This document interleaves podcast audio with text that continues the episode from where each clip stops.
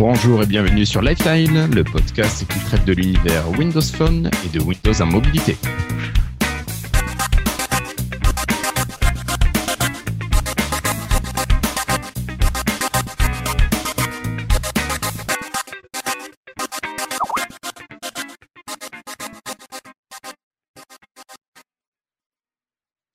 Bonjour à toutes et à tous, nous sommes aujourd'hui le jeudi 13 novembre 2014 et c'est l'épisode 54 et nous débutons la diffusion du direct avec un peu plus de 26 minutes de retard.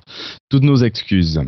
Alors, après ces trois semaines de pause pour cause de passage à Seattle pour euh, une certaine personne, nous reprenons l'enregistrement euh, pour cet épisode 54. Alors, euh, on vous propose de, participer dans euh, la chatroom euh, qui a été gentiment créée par l'ami Randall Flag sur FreshPods.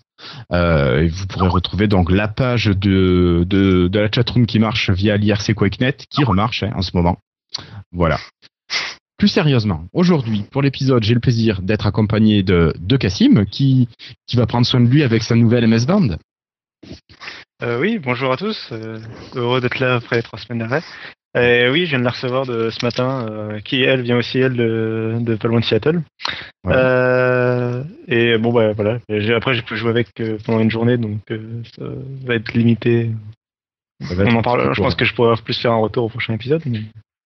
D'accord. Notons que notre ami Cassim a joué un beaucoup de poker. N'empêche. Ouais. Oui, oui, je sais pas si je vais rentrer dans les détails ici, mais oui, euh, oh. elle, a fait, elle a fait du chemin la montre. Disons qu'elle a traversé les océans. D'accord. Voilà. Et on a David qui lui a cassé sa montre. Il se demande s'il va faire comme Cassim, donc investir dans une euh, euh dans une une MS Band. Salut David. salut tout le monde. Bah ouais, ouais. Mais bon, pour l'instant, on l'a pas en France, puis je la commanderai pas aux États-Unis, donc euh, on verra. D'accord. T'attends un petit peu. Voilà. Ok, ça marche. Euh, ben ensuite, on a, on a Patrick. Salut Patrick, toi pas besoin de montre en Suisse, t'es toujours à l'heure. Absolument toujours à l'heure. Et puis qu'on se le dise, l'horlogerie suisse n'est toujours pas inquiète pour euh, la sortie d'une certaine montre avec une pomme entamée. L'horlogerie suisse se porte toujours bien. Elle a aucunement peur. D'accord, parfait. Parfait, parfait. Et enfin, donc vous l'avez entendu déjà, c'est Christophe, Monsieur Christophe en plein jet lag euh, après sa semaine américaine. Salut Christophe, ça va bien? Ouais, salut tout le monde. Euh, écoutez, content d'être revenu vous voir, content d'être parti, mais content d'être revenu. Euh, oui, un peu de jet là, je suis assez fatigué, un petit peu la crève en plus depuis deux jours. Mais euh, bon, voilà, je sais ce que c'est maintenant, euh, les jet lag que, qu'ils nous font quand ils vont aux USA. Quoi. Ben oui, Dans les deux sens, avec en semaine, Hein. Ouais, pour rester une semaine. En plus, là-bas, tu te tapes un décalage horaire, puisque le décalage l'heure d'été, l'heure d'hiver, nous, on l'a eu avant de partir, et, moi, je l'ai eu là-bas sur place, puisqu'elle n'est pas lieu en même temps.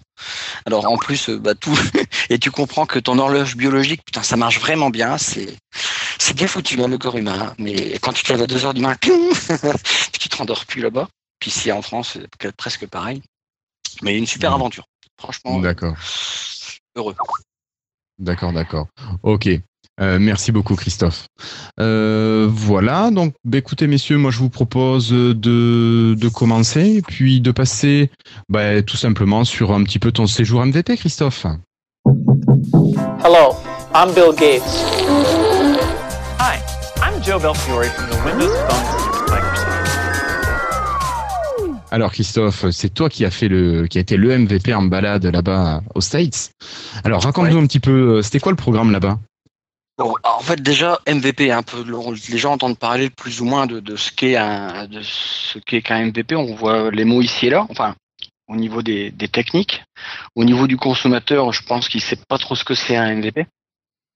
Le MVP, en fait, c'est une sorte de prix que Microsoft donne quand tu, contribues en fait euh, à la plateforme, à sa, promotion entre guillemets, euh, sur une expertise sur un domaine en particulier euh, que tu as passé en fait au bout d'un an, bah voilà, cette année-là, tu, tu, reçois ce, ce prix-là parce que tu as partagé. C'est vraiment le, mot partage revient bien au niveau, au niveau communautaire bien sûr.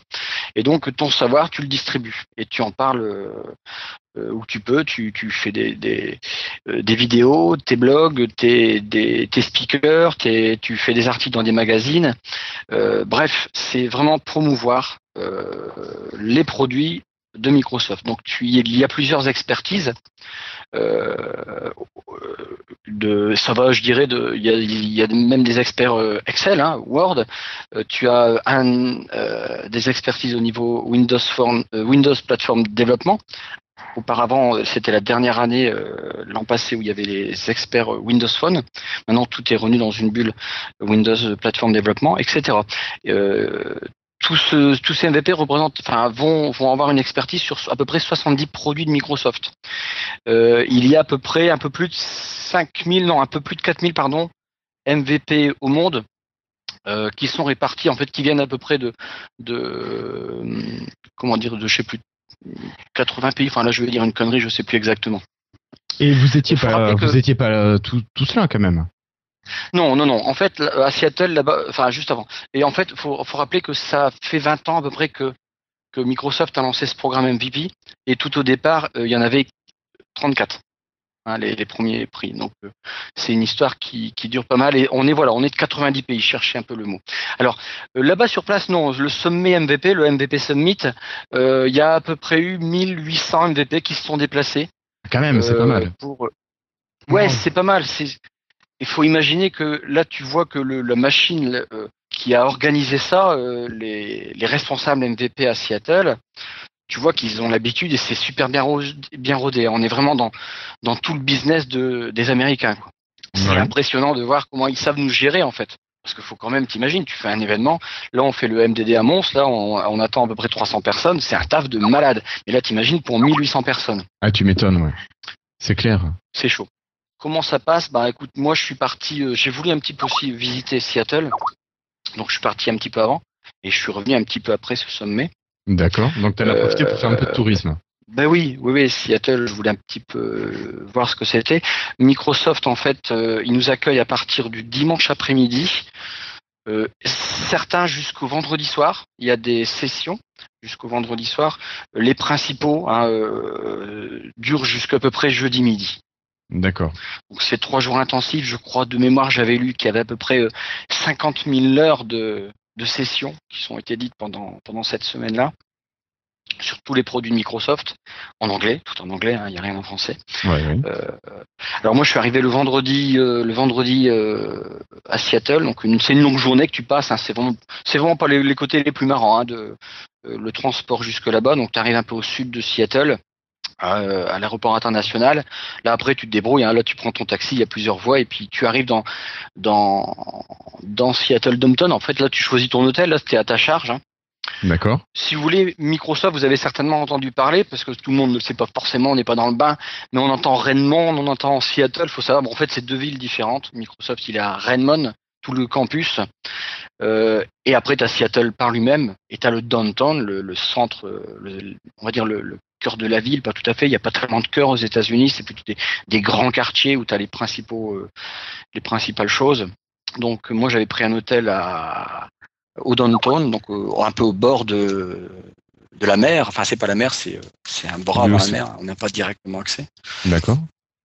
C'est une baie, hein, d'accord. Mhm. Et euh, bah, j'ai pu visiter euh, ben, pendant deux jours. Et j'ai rencontré, là tu croises beaucoup d'MVP, t'en vois partout. Hein. Déjà à l'aéroport en partant, tu en vois. Alors tu les connais pas forcément, puisqu'il y a toutes les langues. Moi j'ai croisé un Roumain, euh, tu vois, parce que tout le monde a plus ou moins un pin, c'est un petit truc, tu sais que c'est des MVP, ça se voit de toute façon. ils sont tout seuls, et puis ils ont soit un ordinateur à la main, soit une valise, soit parfois ils ont les petits pins soit MVP, ou alors tu vois qu'ils sortent leur tablette dans les salles d'attente avec un petit logo MVP derrière. Ouais. c'est assez rigolo, tu vois toute une famille qui arrive. C'est le côté qui est aussi génial, vraiment, de rencontrer les MVP, les autres MVP, parce que parfois tu tchatches avec eux euh, sur des forums MVP, tu tu discutes avec bon après les MVP français que parfois j'en connaissais même pas de vue, mais on, on se connaissait sur euh, les, les, les communautés euh, euh, de dev.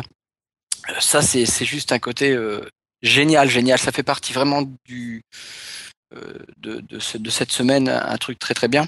Le côté plutôt aventure humaine. Ouais, et puis là-bas, j'ai rencontré deux MVP français qui sont depuis l'un 20 ans, l'autre 10 ans. Donc, ouais, il y a quand même des, des ancêtres, des dinosaures. Bah oui.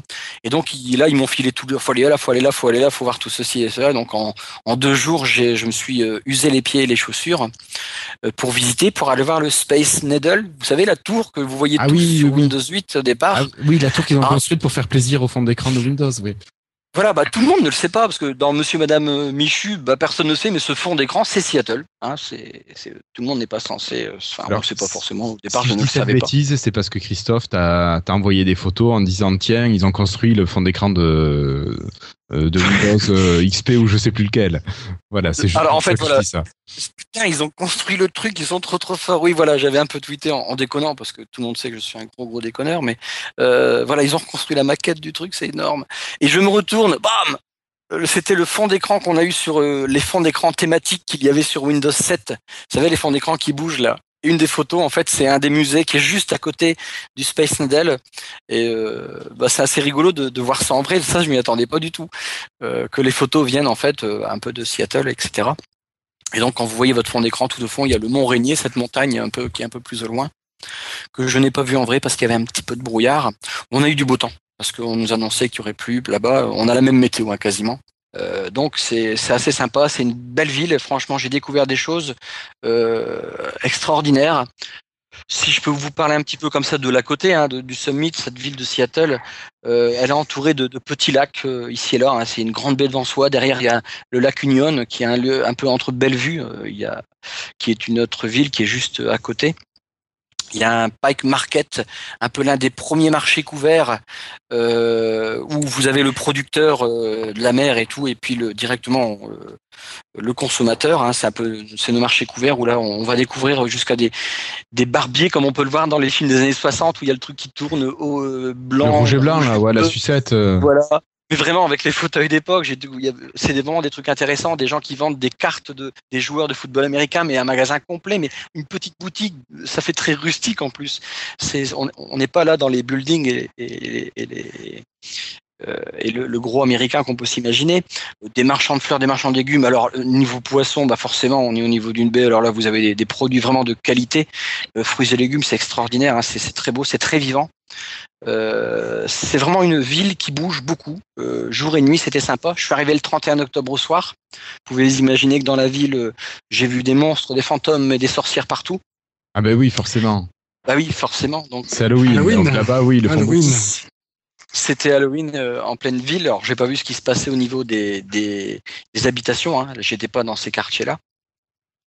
Donc euh, quelque chose de, de surprenant. Bon, puis après on est tous seuls. Enfin là le soir, euh, le, le premier soir j'étais un peu tout seul puisque j'avais pas rencontré les autres MVP. Le lendemain ça s'est ça s'est décortiqué. J'accueille aussi un, un colocataire dans l'immeuble. Parfois entre MVP on se partageait les chambres. Ça nous permet aussi de se partager les frais. Hmm. Donc j'ai j'ai rencontré un gars de Windows Génération.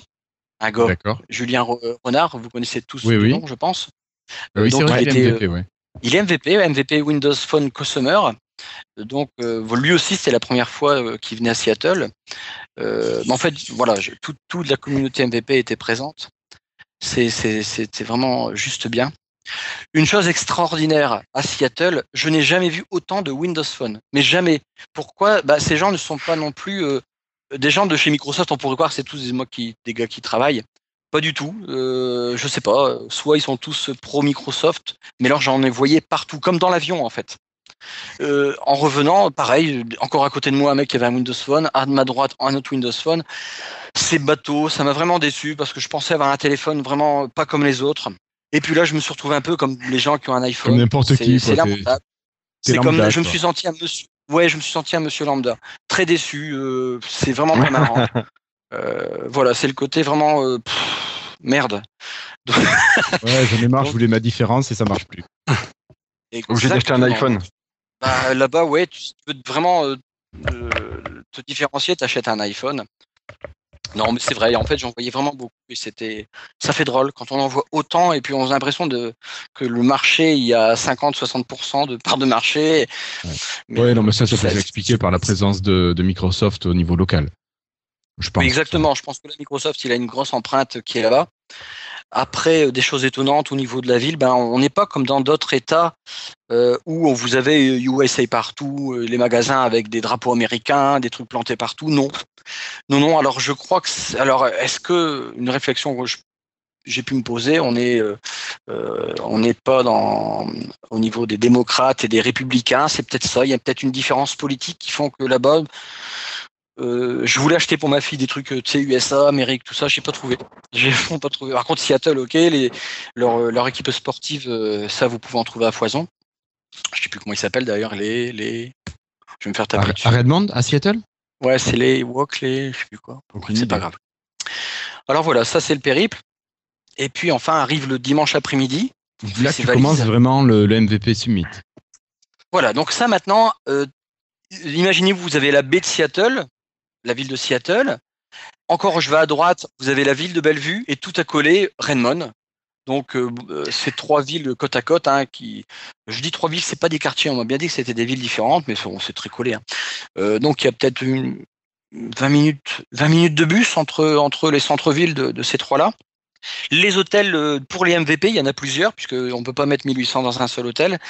Euh, donc sont à Bellevue. Donc là, on refait nos valises, on se débrouille, on, en plusieurs, on prend un taxi, on se partage un taxi un, tra- un- un- ou un bus, peu importe, et on se donne rendez-vous en fait euh, à l'hôtel de qui est le Yacht. Moi, j'avais le Yacht, l'un des princi- l'un des principaux.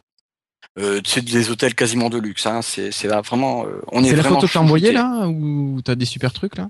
Ah, je vous ai pas envoyé de photo, mais J'ai vu une photo d'une belle chambre d'hôtel, mais je sais pas si c'était toi c'était Rudy.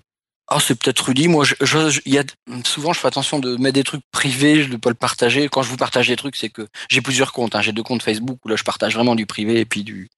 Non, je pense pas m'avoir partagé de chambre. Enfin, je me souviens pas. C'est possible. Hein. Après, il y a. Donc, euh, quand on arrive à cet hôtel-là, donc là, euh, on voit ça y est, tous les MVP sont là réunis. On en croise dans la ville, mais là, ça y est, là, c'est le, le truc. On va, on va s'enregistrer. On a des petits goodies, euh, euh, vraiment des petits goodies, hein, des trucs sympas. Puis on reçoit notre veste bleue avec le, le brassard MVP à droite. Ah, Le donc ça ta programme. polaire MVP. Voilà, donc là, ça y est, tu rentres dans le système, euh, tu, tu, tu, tu as ton, ton, ton badge parce que tu peux pas rentrer où tu veux et puis tu, on est cloisonné quand même, hein, on n'est pas, euh, on fait pas ce qu'on veut et puis euh, poète poète, hein. c'est assez sérieux quoi. Et donc, euh, euh, donc tu, tu as ta chambre avec ton, ton locataire, ton colocataire, pardon. Moi, c'était un autre MVP français, Loïc Rebourg, si tu nous entends. Que vous dire d'autre? Et puis Alors, voilà, le soir oui. même, il y a déjà Le soir même, Tu commences par une conférence ou vous restez Alors, entre le vous, c'est plus la présentation?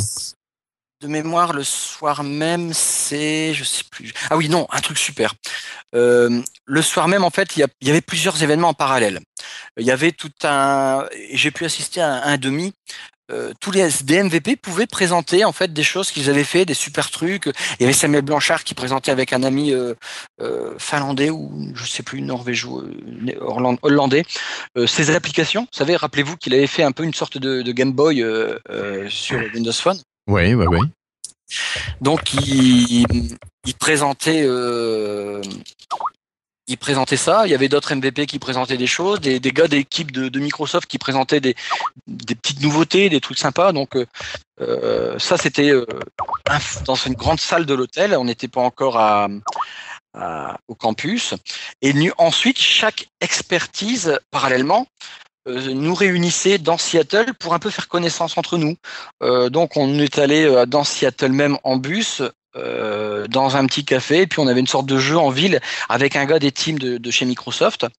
Et puis c'était pour un peu connaître un petit peu le quartier via des petits jeux. C'était vraiment sympa. On a découvert les gens autour d'une bière, et puis euh, on rencontrait d'autres MVP euh, de notre même expertise, mais pas forcément des Français bien sûr. Et c'était une super soirée. Et puis on, a, on s'est tous retrouvés.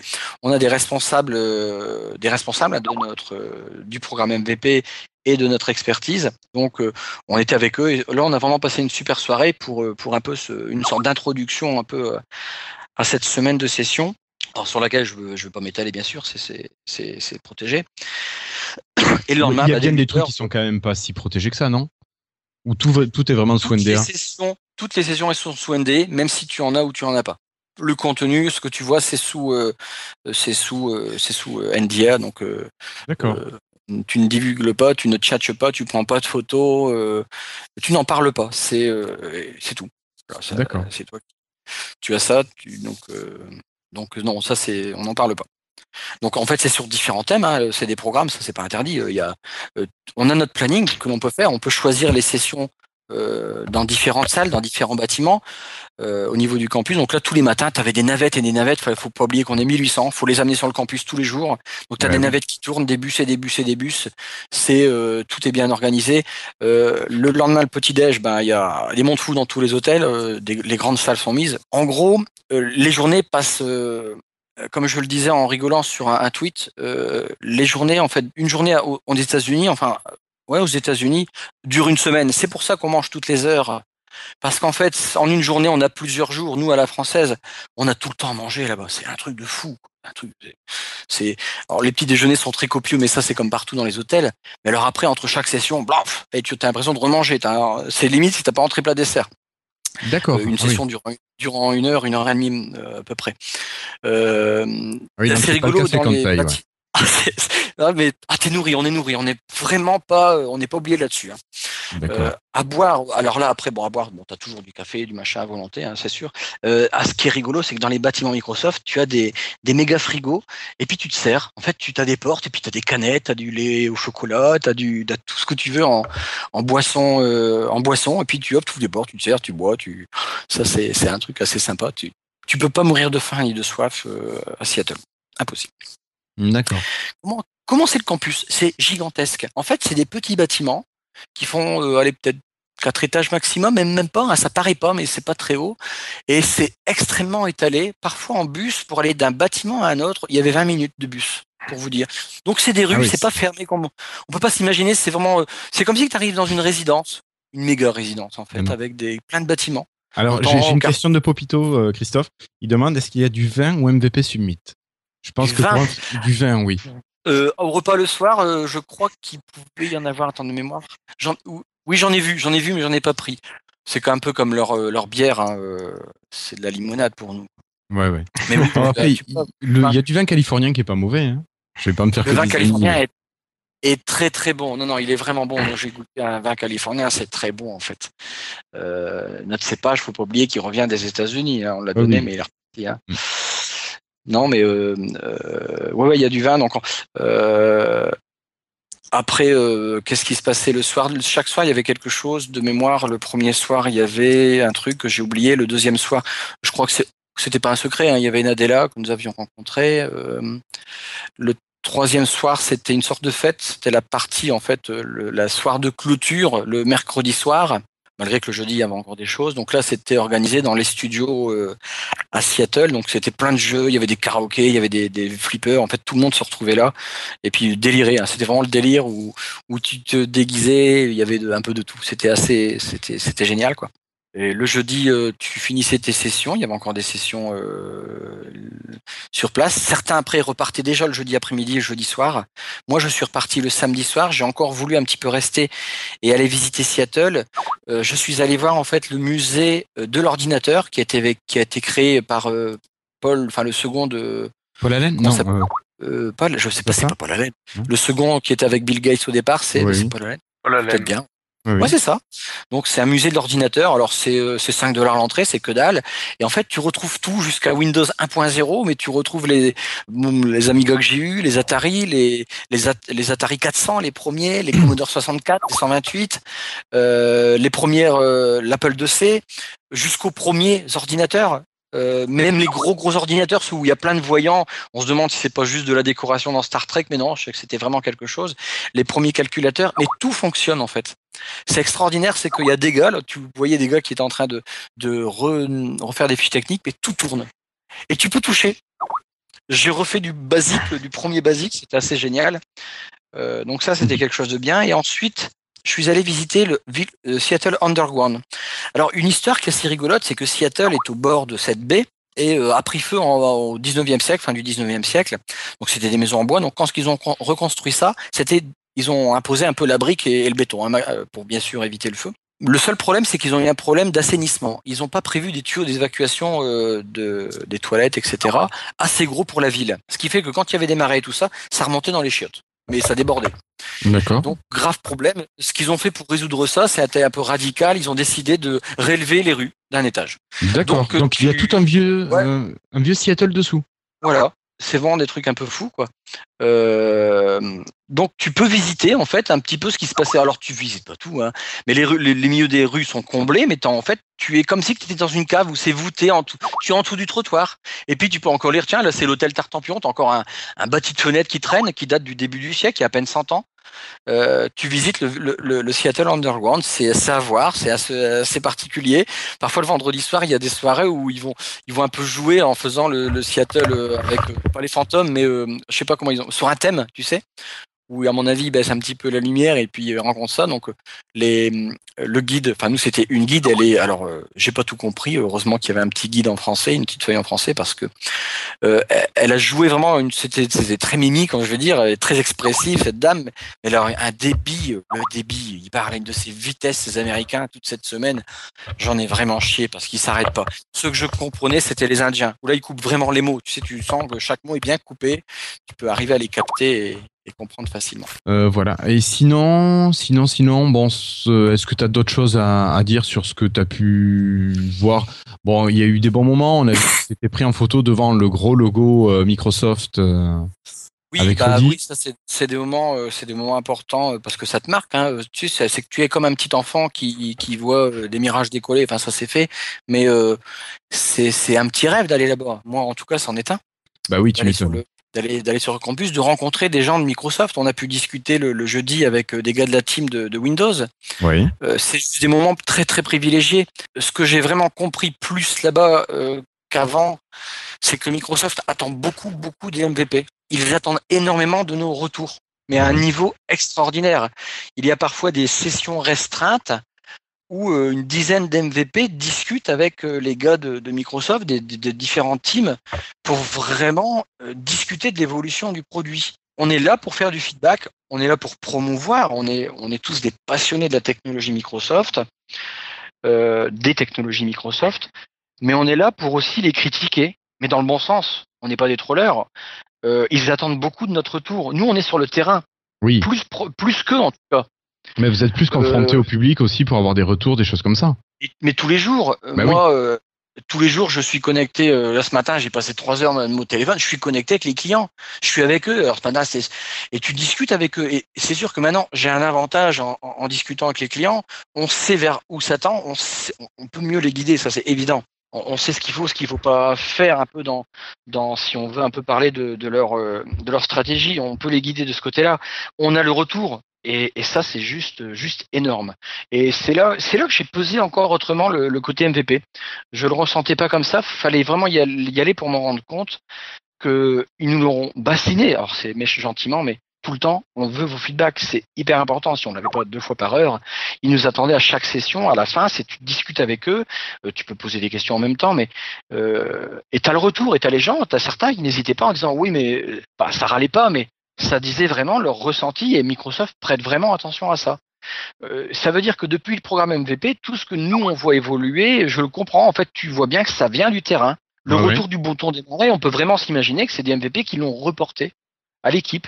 Je me posais ouais. la question il y a encore pas longtemps, rappelez-vous. La dernière euh, J'en parlais, mais, mais, oui, et là tu sens, je sais d'où ça vient en fait. Tu vois vraiment que c'est une remontée directement. Tu as quand même 1800 personnes qui viennent, qui connaissent vraiment le produit, les produits, pardon, et qui viennent voir les gars en disant ça serait pas mal si tu sais, ça serait comme ça. Et puis ça discute, ça, ça tourne autour, ça réfléchit. C'est énorme. Ben, c'est comme si qu'on a ensemble un pouvoir de décision. On peut l'interpréter autrement, mais ça peut, ça peut être comme ça. C'est un pouvoir de décision collective en fait. Mmh, c'est génial. Donc là, puis un peu bah, pour sans rien dire, mais je suis très positif sur l'année qui arrive, sur les 12 mois à venir en tout cas. Ouais. Ok. Ok, ok. Donc de, de un bon gros ressenti euh, positif. Bah oui, après rien. Euh, là, les 12 mois qui arrivent, il n'y a rien de d'interdit si vous voyez bien que la bah déjà, dans l'info du passage normalement de Windows 10 vers euh, pour voilà. tous les, les, Windows Phone 8, ce qui est plutôt sympa. Voilà, c'est vraiment sympa. On voit bien que tout converge vers Windows 10. Ouais, ouais, ouais. Euh, c'est sûr que, je sais pas si après votre ressenti, on peut en parler après, mais on voit bien que, que là, tout s'accélère à, à, une de ces vitesses phénoménales, en tout cas depuis quelques mois.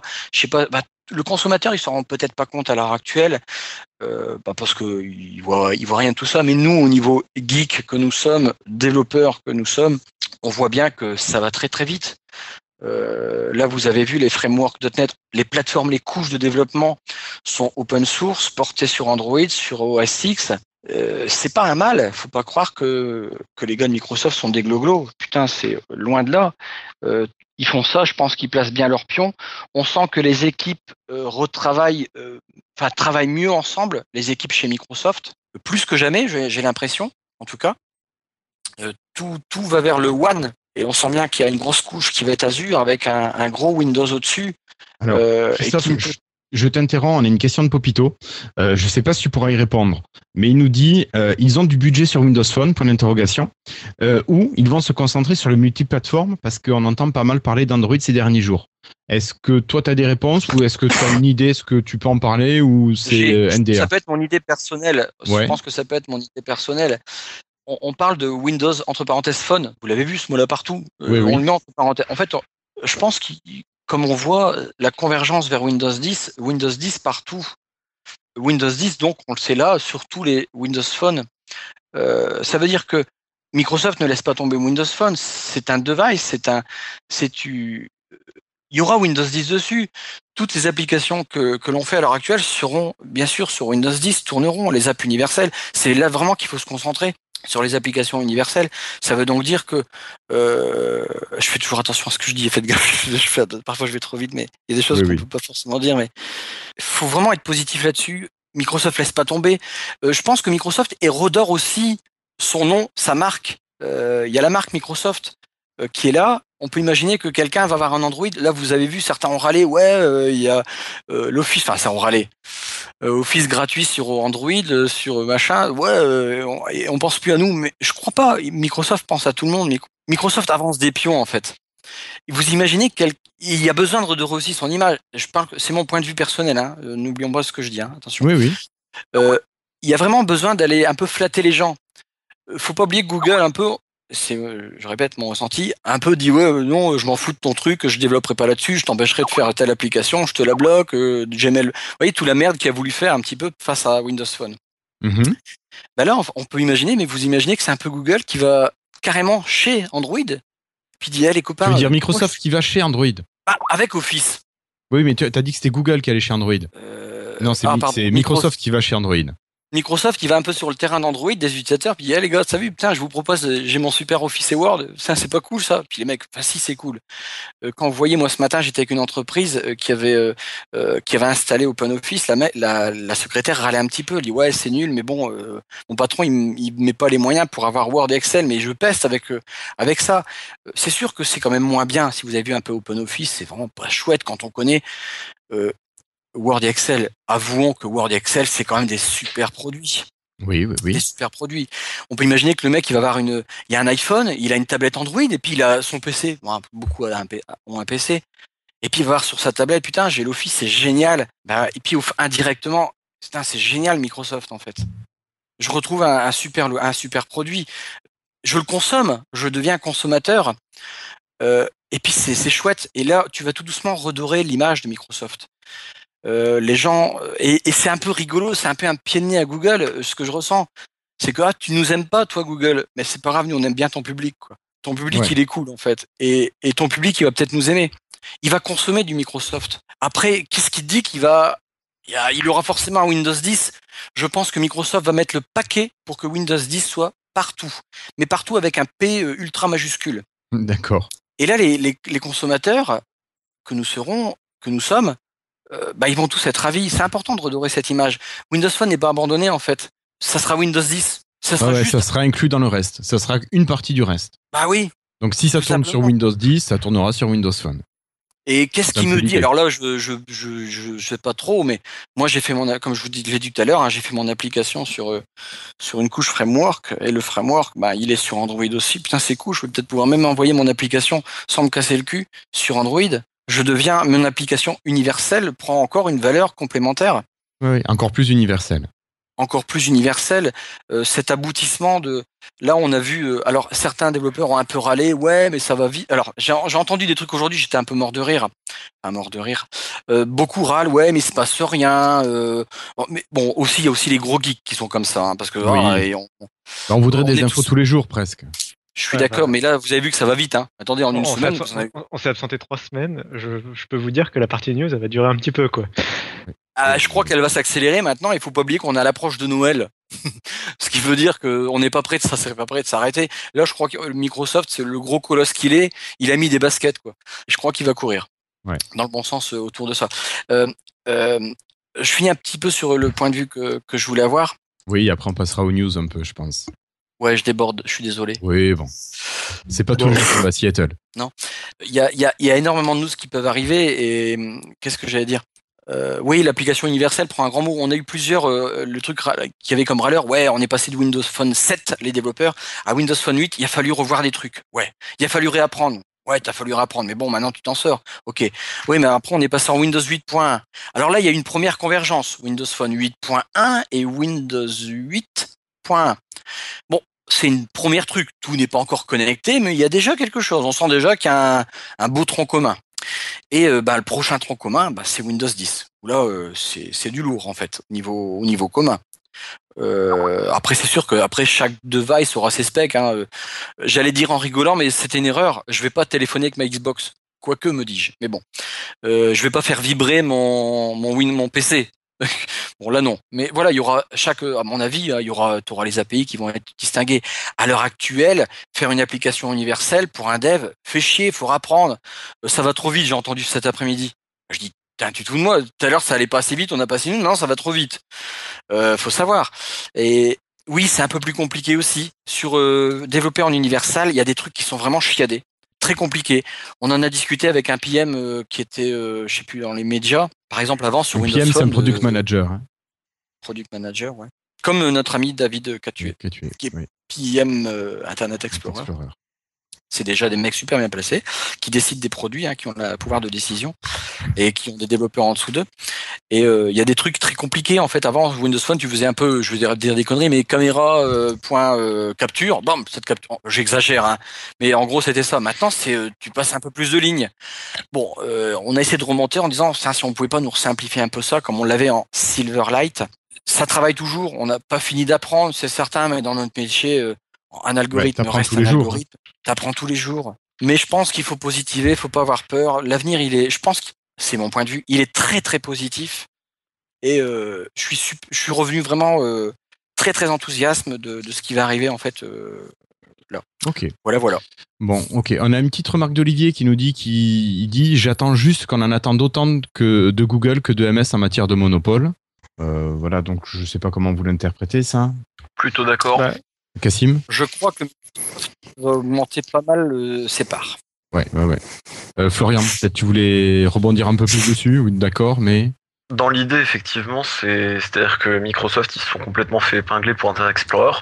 À ce jour, on est d'accord qu'iTunes ne s'est jamais, par exemple, j'ai un peu dévié, mais s'est jamais fait épingler euh, par rapport au monopole qu'ils ont. Et donc, il n'y a pas eu de souci à ce niveau-là. Et surtout, chez Google, effectivement, YouTube, qui est quand même en situation euh, assez énorme de monopole. hein. Ouais. Dailymotion, c'est quoi? C'est c'est- c'est peut-être 10 même pas 10% des vidéos regardées, je pense. Euh, je sais pas. Ça serait bien d'avoir des, des stats un peu là-dessus. Ouais. C'est vrai que j'ai jamais vu de stats sur, sur ça.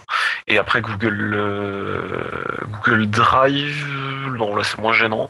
Après c'est le fait qu'ils portent leurs, pas leurs applis sur Windows Phone. hein. Je pense que bon ils ont beau mettre en avant les questions de part de marché, c'est Oui, non, c'est. Ouais. ouais. Et tu vois, euh, un truc que je reproche à Google que j'ai découvert euh, cet après-midi, mais à, à vérifier. euh, le Chrome sur iOS n'est pas capable d'ouvrir un, One- un lien OneNote, par exemple. Ah. Tu vois? On m'a demandé de, des infos, j'ai partagé une, une page OneNote et impossible de la lire sur, sur Chrome sur un iOS. Et il a fallu, enfin j'ai transféré mon document sur Evernote et là bizarrement c'est passé. Tu vois, le petit truc con euh, de, de Google, je trouve. C'est vraiment de la, la bêtise profonde, je trouve, ce, ce genre d'attitude. Oh, ça, ils nous ont, ils nous ont suffisamment habitués à ça, Google. Hein. Oui, oui, oui, bien sûr. Mais On n'est plus vraiment surpris. non, non, non, t'as raison, on n'est plus vraiment sûr. Euh, sinon, euh, messieurs, pour ce, cette partie passage à Seattle et euh, bon évolution de Windows, euh, on continue ou on passe euh, Je sais Au- pas, ça t'y va pas bien? Euh, Donc ça t'y allait bien On t'a demandé euh, plus haut dans la chatroom si, si tu lui avais dit bonjour et si tu lui avais fait la bise. euh, j'ai même soupe avec lui euh, en tête à tête. D'accord. non, mais il va bien, il va bien, il va bien. C'est quelqu'un de très impressionnant. Euh, bah, écoutez, messieurs, on passe aux news. Allez. Allez.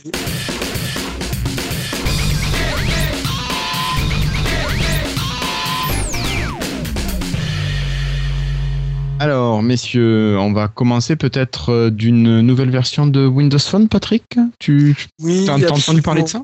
Je- Enfin, j'ai entendu parler. Disons que c'est Microsoft qui a laissé fuiter la chose, en- volontairement ou pas.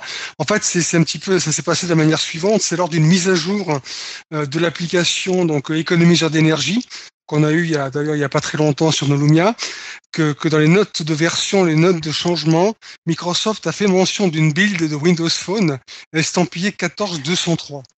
Or, il faut savoir que la version actuelle de la Dev Preview est la 14192. Donc ça signifie a priori qu'on va avoir très bientôt une nouvelle, une nouvelle version qui, qui devrait, qui devrait pas tarder à, à émerger. Et on, on a appris un petit peu par Windows Central également que c'est lors de cette mise à jour qu'on découvrirait quelque chose qu'on n'avait pas vu auparavant, une première, à savoir euh, une tuile dynamique, mais en temps réel. D'accord. Il faut voir ce que ça va donner dans, dans, dans les faits au niveau consommation, mais ce serait une grande première à ce niveau-là. D'accord. Euh, sinon, euh, on a aussi entendu parler de la libération de, de Denim qui arriverait sur euh, certaines Nokia. Euh, vous avez entendu parler de ça aussi? Ah, pas du tout, non. Pas eu, en Alors, tout cas.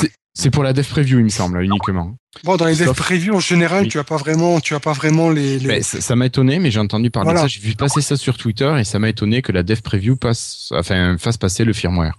La dev preview concerne surtout l'OS en lui-même. Bah oui, Elle concerne normalement. en principe Mais, pas- voilà. mais je, je l'ai vu à deux, trois endroits différents, donc euh, je, je les ai pas, je les ai pas notés par contre. Mais euh, bon. En tout cas, je l'ai pas vu encore Voilà. pour l'instant. Cassim, euh, Christophe, vous avez pas lu ça Le, pardon? Euh, Que Denim arriverait oui. sur. euh, Oui, si, je l'ai lu, mais euh, en fait, ça, je crois que ça venait que d'une seule source. Et, euh, personne d'autre m'en a parlé et euh, personne d'autre l'a reçu. Enfin, donc si d'autres personnes l'avaient reçu, ça aurait fait du bruit, donc je sais pas. Ok, donc euh, bon, du pipeau pour l'instant. A priori, d'accord.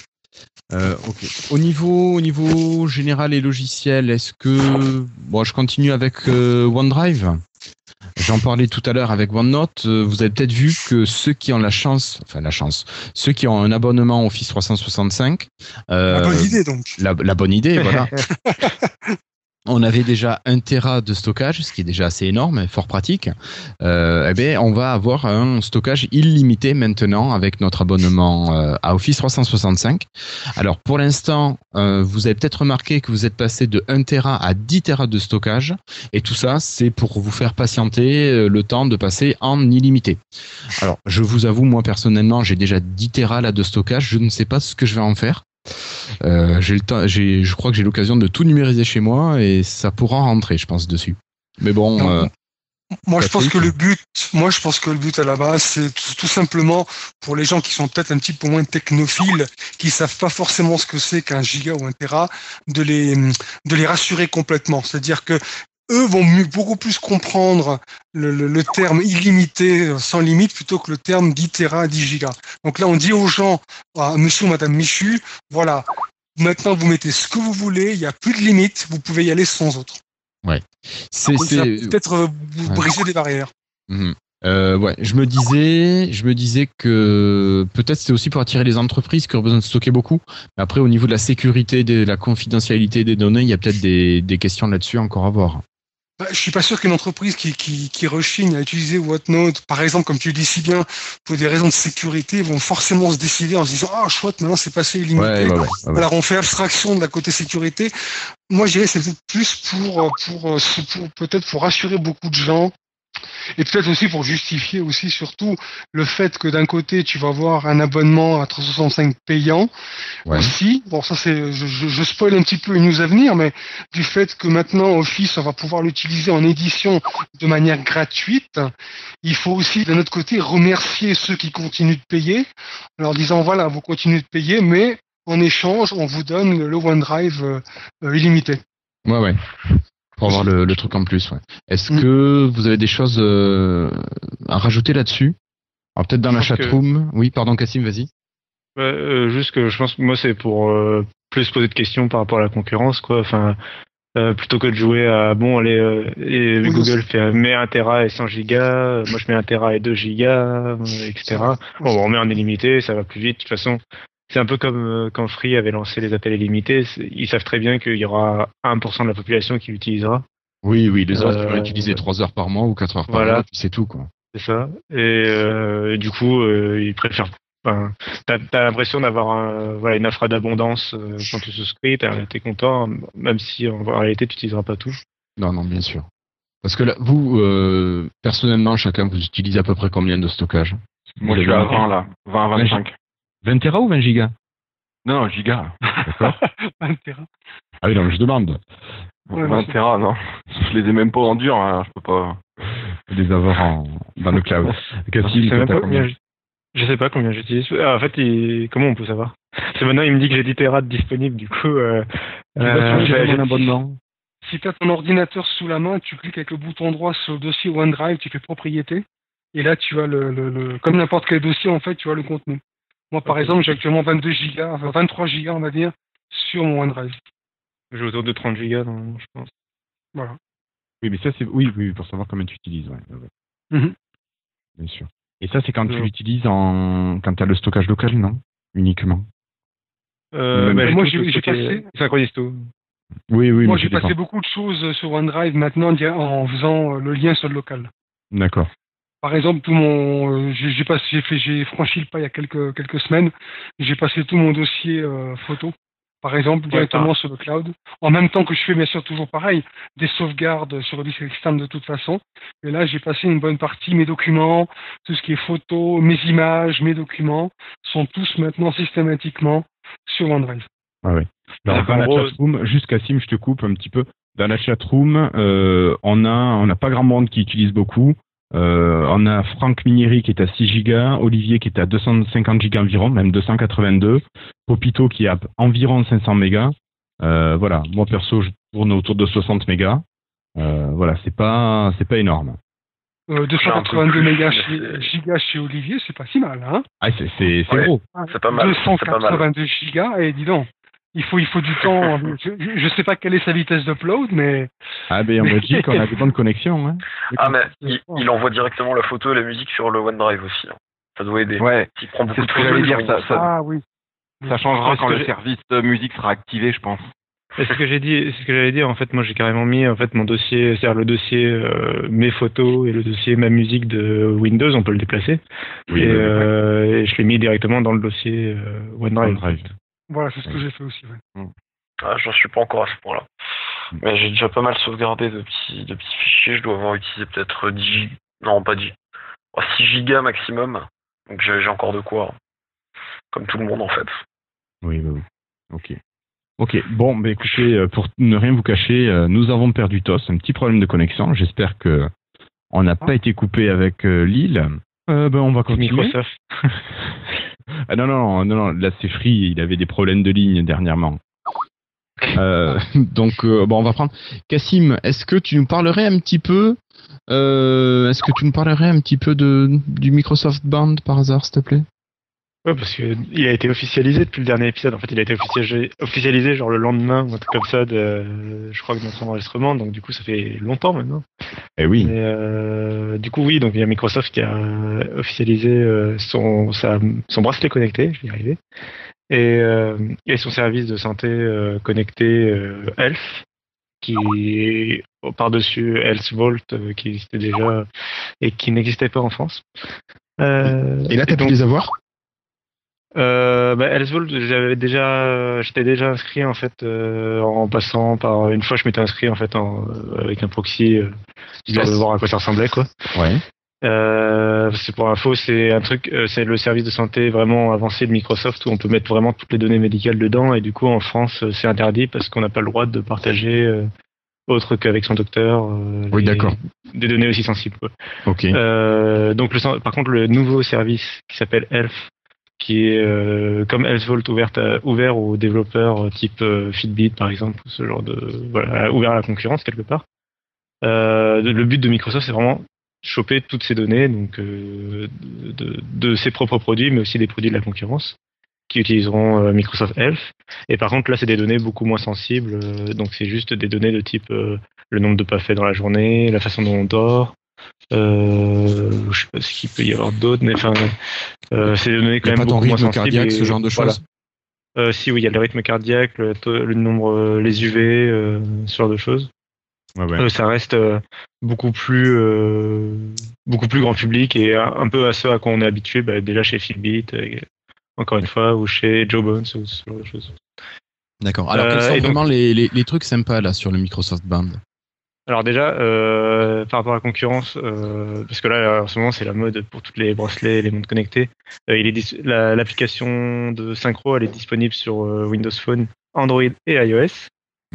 Alors, il y a quand même une petite, des petits plus, il me semble, chez Windows Phone, que n'auront pas les autres. Cortana. C'est Cortana, voilà, Cortana, tout simplement l'intégration de Cortana, bah, forcément que les autres ne peuvent pas avoir, Cortana étant indisponible sur, euh, euh, sur iOS et Android. Oui, oui, oui. Euh, hormis ça, il me semble que c'est la seule chose qui est exclusive à Windows Phone.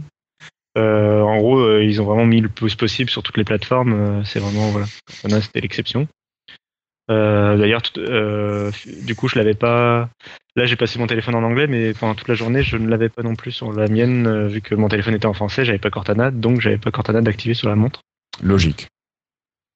Voilà. Euh, et du coup, donc, euh, ce qu'a fait concrètement, bah, donc, elle a énormément de capteurs. Donc, comme on l'a dit, elle capte la santé, le rythme cardiaque, pardon, le nombre de pas. elle évalue du coup le nombre de calories qu'on brûle dans la journée en se basant sur le sur le nombre de pas effectués, euh, plus notre activité, si on est sédentaire ou pas. Mm-hmm. Euh, donc à la mesure, elle a un GPS dans la montre, ce qui la rend plus ou moins autonome du téléphone, euh, ce qui fait qu'elle est capable de nous programmer des, des courses et savoir le nombre de kilomètres qu'on a parcouru. Mm-hmm. Euh, voilà, voilà. Après, alors j'ai pas pour le moment j'ai pas testé l'autonomie vu que je, encore une fois je l'ai reçu dans la journée, mais elle est annoncée avec 48 euh, heures d'autonomie, ce qui est euh, euh, bah, les montres connectées en général quand elles sont tactiles et couleurs, c'est plutôt dans les 24 heures d'autonomie, enfin la journée. oui, une journée d'activité pas faut plus. Le, faut le recharger. Apple par exemple, ils ont annoncé pour leur montre qu'il fallait qu'il fallait la recharger le soir. Ils ont pas annoncé d'autonomie, mais ils ont dit on vous la rechargerait le soir. Euh, donc là, elle serait normalement, elle doit tenir deux jours. D'après les premiers retours, ça semble se confirmer, euh, sachant qu'on peut désactiver euh, le GPS et ce genre de choses pour économiser encore plus de batterie si on veut que la batterie tienne plus longtemps. Oui. Est-ce qu'on peut utiliser par exemple le GPS du téléphone avec la montre ou est-ce qu'on n'est pas obligé d'utiliser les deux en même temps? On n'est pas obligé d'utiliser les deux en même temps. Par contre, je crois pas qu'on puisse utiliser le GPS du téléphone. À moins que, enfin, du coup, faudrait, en fait, il faudrait que l'application, enfin, faudrait que ton ta course, ton programme de course qui te dit où aller et tout ça, euh, il faudrait que, enfin, faut qu'il soit sur le téléphone. Il faut que l'application tu l'utilises sur le téléphone au lieu de l'utiliser sur la montre. D'accord. Sur le bracelet. Qu'ils aient, qu'ils aient les API de la montre ou un truc comme ça. Euh, la montre n'est pas encore ouverte, il me semble, euh, à la, au développeur tiers pour le moment. Parce que par exemple, moi j'ai Runtastic pour faire du VTT. Euh, faudra que le développeur de Runtastic fasse quelque chose pour que ça marche avec la montre. Euh, il va plus s'intégrer, euh, logiquement, il va plus s'intégrer au système Elf que à la montre elle-même. Pas aux autres. Euh, Il me semble, si j'ai bien compris. Pas pour euh, bah, en tout cas, sur la montre, pour le moment, elle est pas fait... Après, il compte le faire, mais pour le moment, elle n'est pas ouverte. Au niveau des API Il n'y a pas d'API, quoi. Il n'y a pas de SDK, etc. pour le moment. Oui, c'est ce qui me semble avoir vu aussi sur le chat, hein, sur le, le, chat, ouais, que certains annonçaient qu'il n'y avait pas encore d'API dispo je crois qu'ils ont juste lancé le truc avec des partenaires. Donc, il y a, euh, de mémoire, il y a Starbucks, bah, Starbucks euh, Runkeeper et un autre euh, que j'ai oublié. donc, qui ont leur application. D'ailleurs, voilà, mon téléphone me le propose dans la liste. C'est-à-dire qu'en fait, quand tu démarres l'application de synchronisation, il te propose les différentes tuiles que tu peux installer sur la montre. On l'a pas dit, elle a un écran couleur tactile. Et du coup, c'est un bracelet, donc l'écran est rectangulaire. Et donc, euh, on peut gérer voilà, les tuiles, on peut personnaliser l'ordre des tuiles, euh, ce qu'elles font. Euh, par exemple, quand je reçois un appel, j'ai le bracelet qui vibre et qui m'indique qui m'appelle. Et je peux dire raccrocher ou envoyer un SMS, le, comme on a sur Windows Phone, la réponse rapide. et lui dire, par exemple, et je peux personnaliser les messages que, je peux envoyer. Il me semble que tu peux aussi, via, via, Excuse-moi, tu m'entends euh, Via Cortana, tu peux aussi euh, dicter ton, ton, message de réponse. Euh, oui, c'est possible, mais j'ai pas encore testé du coup, parce que j'utilise pas Cortana. D'accord. J'attendais sa disponibilité en France en théorie, Oui, mais bon, là, je- je vais la tester du coup. Ça va venir. Mais Ouais, donc euh, tu peux. Ouais, il paraît que tu peux. J'ai pas pu le tester, parce... mais tu peux répondre avec avec Cortana en fait. Alors, ça s'adresse à quel genre de public cette montre? Enfin, ce bracelet connecté. Tous. Les gros geeks qui font pas de sport aussi. Alors c'est un peu le problème. Alors bon, euh, faut dire qu'elle a été, elle ça a été un gros succès. Enfin, ça a été un, ça a été un bon succès dans la mesure où les stocks n'ont pas duré très longtemps. Euh, et après, ça a été lancé pour le moment donc aux États-Unis et à un stock assez limité, donc euh, pour euh, contrebalancer un peu sur le succès. Cela dit, c'est quand même un succès. Enfin, a priori, Microsoft il s'y attendait pas du tout et ça a été un gros succès plus qu'escompté. Euh, et donc, je pense qu'elle s'adresse, euh, bah oui, enfin pas à tout le monde, mais euh, le problème, c'est qu'elle essaye de se mettre. Le problème souligné par les journalistes qui l'ont vraiment testé longuement, c'est qu'elle semble se... être entre la montre connectée et le bracelet connecté. euh, Le bracelet qui veut se faire oublier d'un côté, comme les trucs Fitbit qui sont vraiment petits, fins, autonomes, etc. Et la montre qui est un peu gros et un peu au poignet. Et là, c'est entre les deux. Euh, donc j'ai un peu l'impression qu'ils sont en train de refaire le coup de la surface, quoi. Donc euh, à voir si ça plaît aux gens. D'accord. Finalement, ça fait les deux. Euh, Je veux rebondir. Ouais. Ouais, en fait, c'est quand même une montre. C'est quand même une montre. C'est pas que le côté euh, sport. hein. Euh, tu reçois tes emails, tu reçois tes textos, t'as l'heure, euh, t'as les notifications. Euh, pour C'est voilà plus le ça côté moi je vois. Voilà, et c'est ce que. À la rigueur, ce qui m'a un peu étonné, c'est que Microsoft a mis en avant le côté euh, bracelet, euh, je veux dire Fitbit, Mm. c'est quoi le nom euh, il y a un. Et en fait, c'est là que tu découvres que, ah, mais pas que. Et c'est là la surprise que tu vois, c'est que ah putain, elle fait aussi autre chose. C'est aussi une sacrée surprise euh, parce qu'elle va plus loin que que ce qui est annoncé entre guillemets euh, côté bra- avec des super capteurs pour le sport, le pouls, tout ça. Elle fait aussi ce que moi j'attendais, c'est d'avoir une montre connectée à mon téléphone et pas devoir toujours sortir le téléphone de ma poche, consulter comme ça d'un coup de doigt, tiens j'ai un courrier, je réponds, j'ai un email, je le vois, je les passe. C'est vraiment ce que j'attendais. Le côté faire du sport, je suis plus sportif, je peux plus, mais ah, peut-être aller courir un peu, mais non. Euh, c'est bien pour moi, ça sera le plus. Alors que certains, ce sera le plus d'avoir le courrier et le texto. Donc je pense qu'elle s'adresse quand même à large public. Tiens, petite anecdote entre parenthèses, faites attention vraiment aux tailles si vous la commandez. Moi, par exemple, j'ai testé le, le S, le M et le L. Euh, moi, c'est le M. Bizarrement, mais en t-shirt, je mets du L. Vous voyez? Donc, Faites attention à ça. Il y a des protos euh, que vous pouvez euh, regarder. Si vous pouvez, quand elle arrivera en France, aller en magasin et la tester avant, je vous conseille vivement de le faire. Et, et c'est vraiment important. Moi, je- par défaut, j'aurais dit je veux une L. Non, moi, c'est M. Ouais, mais ça va dépendre de la taille de poignet, j'imagine. Ouais, c'est ça. C'est pour Ouais, ça qu'il faut vraiment. Ouais, mais après, En fait, tu bah, tu, tu as la largeur, tu as un gabarit. Ouais. T'as un Ah gabarit oui, vertical, non, c'est au niveau. Mais moi, j'aurais pris le gabarit, j'aurais pris M. Euh, L. D'accord. Il me faut du L. M, Ah ouais. M, personnellement. Euh, oui, Franck, euh, le, le band, c'est la montre dont on parlait au numéro 53, oui. Oui, oui, qui a été officialisé quelques jours, voire quelques heures après le podcast. Voilà. Et Euh, coup, Oui, Cassim euh, oui, non, juste pour finir, que alors le- juste le seul truc que j'ai constaté. Alors déjà, euh, l'écran est pas, euh, elle est résistante aux éclaboussures et à la poussière, mais l'écran est pas résistant aux rayures, c'est-à-dire qu'il fait pas écoriller à glace ou ce genre de choses. Euh, par contre, il fournissait un écran de protection avec, mais donc faut faire attention à ça. Et, euh, et un- une petite chose qui m'a déçu pour le moment, euh, c'est il n'y a pas de contrôle de la musique, alors que c'est quand même le truc. Enfin, c'est le truc de Bluetooth basique euh, au possible, Ouais. quoi. Faire juste play pause et La next. petite télécommande, ouais. Et Donc c'est un peu dommage ça. Euh, surtout que bah, du coup, enfin, là, pour le coup, ça pouvait vraiment leur- la rendre indépendante du téléphone. enfin. Donc voilà. C'est après, voilà, je testerai plus plus longuement. Euh, J'ai vraiment eu que pour une journée, donc je peux pas trop dire ce que. Je pense pas que je puisse dire ce que vraiment ce que je pense. Oui, oui, pour l'instant, c'est vraiment les, les premiers ressentis par rapport à, par rapport à ça.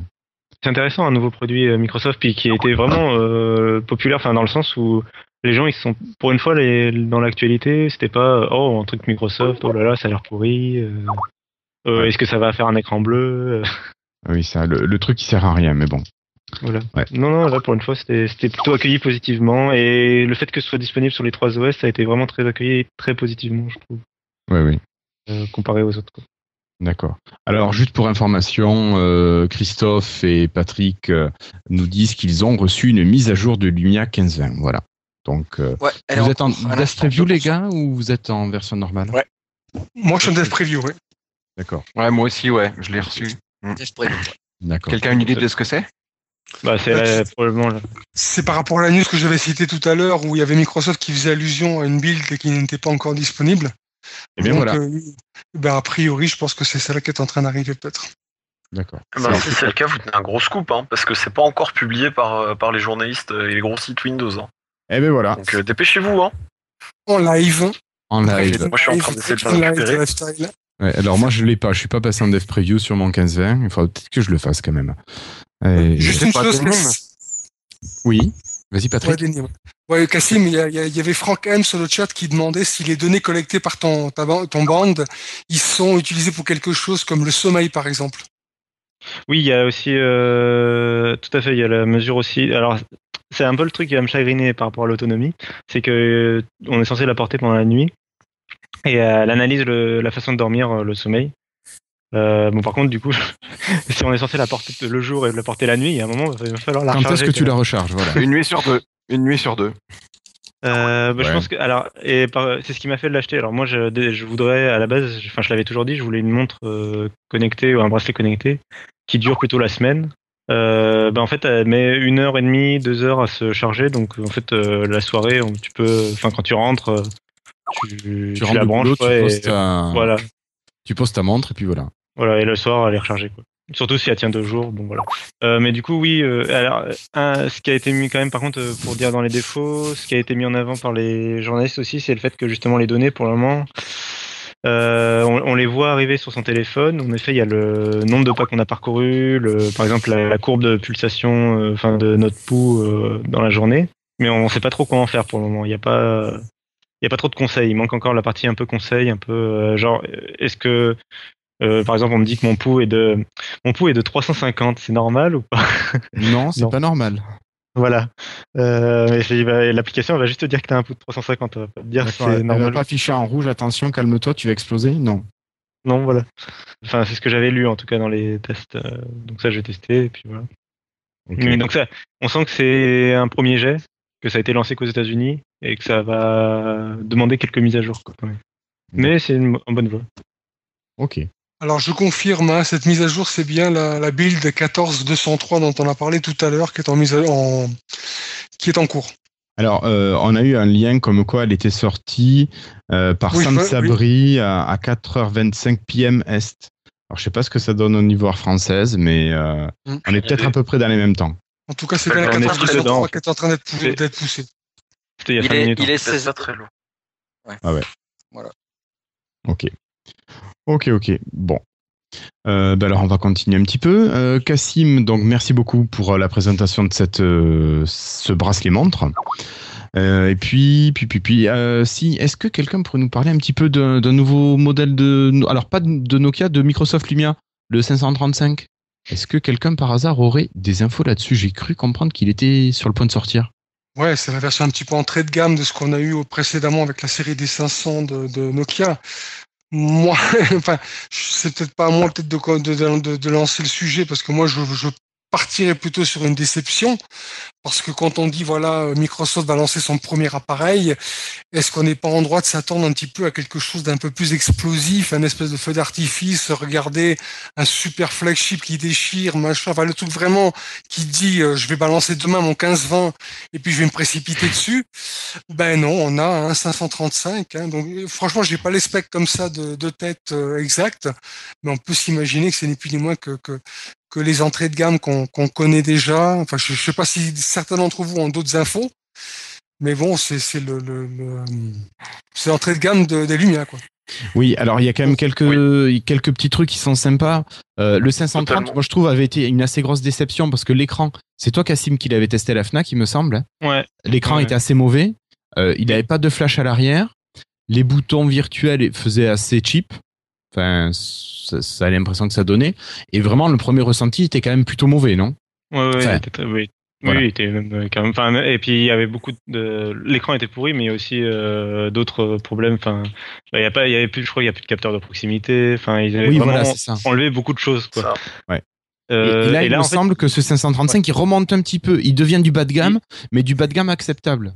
ouais, il devient même ça. meilleur que le 630, quoi, en fait. Ouais. Bah oui. Euh, il est, dans la il est pas plus petit en écran? Non, il est plus grand. Non. Avec Bah, la c'est- même, c'est le- même densité. C'est le 500 bordel. Oui, par contre, ça, euh, bon. Bah, euh, bon, bref. Euh, du coup, bah, il a un écran de 5 pouces euh, QHD. Donc, euh, c'est, alors, c'est le petit QHD. Donc, c'est du 960 par 640. Et, Par voilà. 540, non? Ah, 640, 640. pardon. Euh, donc, c'est un écran de 5 pouces. Donc, ça fait les mêmes, la même densité que Pixel qu'un 630. C'est-à-dire un truc euh, plutôt Correct. correct, quoi. Voilà. Euh, on pourrait, on pourrait, on pourrait avoir mieux, hein, mais bon, mais ça, ça passe encore. Euh, mais c'est vraiment le, je dirais que c'est peut-être le, le- peut-être le défaut de ce téléphone parce que tout le reste est plutôt positif. Alors on a par exemple le 500, le, le 530 avec que 4 Go de stockage par exemple. Euh, Ouais. Là on repasse sur 8 Go. Euh, on a 1 Go de mémoire vive alors que les, télé- les Lumia d'entrée de gamme avaient plutôt 512 mégas en général. Ouais, ouais, ouais. Donc là on repasse sur 1 Go de mémoire vive. Faut pas oublier que tu peux mettre une micro SD de 128. Ouais. Ah, ça se prend hein, quand t'as que t'as que 8. Oui, oui. Après, ah et bah, moi, il y a un- pas que ce soit le type d'appareil qui. qui- euh, quand tu achètes un, un Lumia 535, je pense pas que tu sois le public qui va mettre une carte mémoire de 128. Je pense qu'une petite mais- 16 ou une 32 te suffira amplement. Oui, amplement, Mais bon. mais je veux dire, au moins, au moins t'as le, t'as le, t'as le micro SD qui est quand même appréciable. Moi, en fait, je trouve que Oui, c'est oui, quand bah, même un bon. C'est quand même un bon produit euh, qui va se pla- qui, qui va plaire à beaucoup et au niveau massif en fait. Moi, je l'ai Euh, conseillé, pas- euh, je l'ai conseillé aujourd'hui, tiens d'ailleurs. Et c'est Mm. pas un flagship, mais je pense qu'il est bon parce qu'il a tout pour, il a tout comme les grands en fait. Enfin, tout comme, pas comme les grands, mais à part la 4G, mais Hum, Ouais. C'est un Mais il va sortir, il va sortir à un prix de 109 euros, on l'a pas dit. et donc c'est Oui, très bien. Bah c'est quand même, bah c'est C'est le gros 9 point fort, euros. hein. C'est 10 euros de plus que le prix de lancement du 530 euh, avec tous les trucs en moins quoi. Ben oui. Enfin, euh, c'est très bien. Oui, oui. Mais il va Euh, tuer le 530 hein, du coup. Il va tuer Ah le ben- 530, il va tuer le 630. Et le euh, 630 dans- aussi à mon avis. Alors moi la question, je me dis, est-ce que ce téléphone a des specs un petit peu plus hautes exprès pour pouvoir euh, euh, ben, supporter justement le, le Windows 10 Peut-être. Est-ce que le 530 sera pas un peu trop faible pour faire tourner Windows 10 C'est la question. Bah, pas forcément, dans la mesure où j'ai vu passer une news il n'y a pas très longtemps, là, ben, aujourd'hui même, je crois d'ailleurs, où Microsoft assure que tous les appareils tournant actuellement sur. Windows, euh, Windows Ils ont dit Lumia, ils ont dit Lumia. Euh, les Lumia euh, tourneront sans problème, auront Windows euh, 10. Mais est-ce qu'ils ne Attention, feront un pas une 800 est un, attention, un 800 est un Lumia. Non, les lumières les sur lumières Windows Phone tournant 8. sous Windows Non, Phone ils disent 8.8. tous, tous les, ils ont bien précisé, tous les Lumia actuellement sous Windows Phone 8 8, voilà. pourront, auront la mise à jour vers Windows Phone 10. Windows C'est 10 ça. c'est moins gourmand que, que ton Windows 7, que ton Windows 8, c'est un- il est très optimisé. Il n'y a aucun problème Mhm. en fait. Non. Et s'ils Après, avaient si euh, bon sorti, je pense qu'ils sont pas si ils sont pas si cons que ça. Vous savez, je les, je les Ouais, ah, constate. Ils sont pas cons. Tu veux dire le Ouais, 530 Non, je parle du euh, je parle euh, du 535. Ah oui, non, le C'est ça. 535 est top. Mais le 530, celui qui est sorti avant, qui avait pas grand chose dedans. Bah euh, moi j'étais étonné, j'aurais moi je m'interrogeais sur le 520 déjà. Alors euh, le- non, le 520, pour l'avoir essayé, franchement, Non, il téléphone de prix, il était, il était vraiment, vraiment sympa. hein. non mais Ouais. pour qu'il ait Windows 10 Ah oui, par oui, rapport à pardon. la news, je Ouais, m'interrogeais sur le 520. Mais bon Bah, a priori vu, vu ce vu ce tweet, c'est OK. Normalement. Attention, Alors voilà, c'est un attention. community manager. Oui, hein. voilà. Attention, c'est le compte Lumia euh, Twitter, donc c'est loin d'être un mec qui est censé être au courant, donc c'est un peu bizarre. Bon, après, euh, voilà. euh, Ah ouais, c'est bizarre, ouais, ouais. Donc moi, je le prendrais pas comme un Windows truc Central. officiel. euh, bon, Windows Central a quand même l'air. Alors, ils savent pas tout, hein, mais ils ont quand même l'air de. Enfin, c'est vrai qu'on a d'approuver a priori. Enfin, j'ai pas été voir l'article, mais En gros, ils disent euh, attention, c'est un community manager, mais euh, nous en interne, enfin nous, ce qu'on a entendu, oui, voilà, nous on a entendu, ce qu'on a entendu, c'est que euh, la décision n'était pas encore prise, mais que euh, mais que c'était presque, enfin, c'était en bonne voie pour que tous les téléphones passent sous Windows Ça, c'est- 10. Enfin, c'était le but, quoi, en tout cas, et que c'était.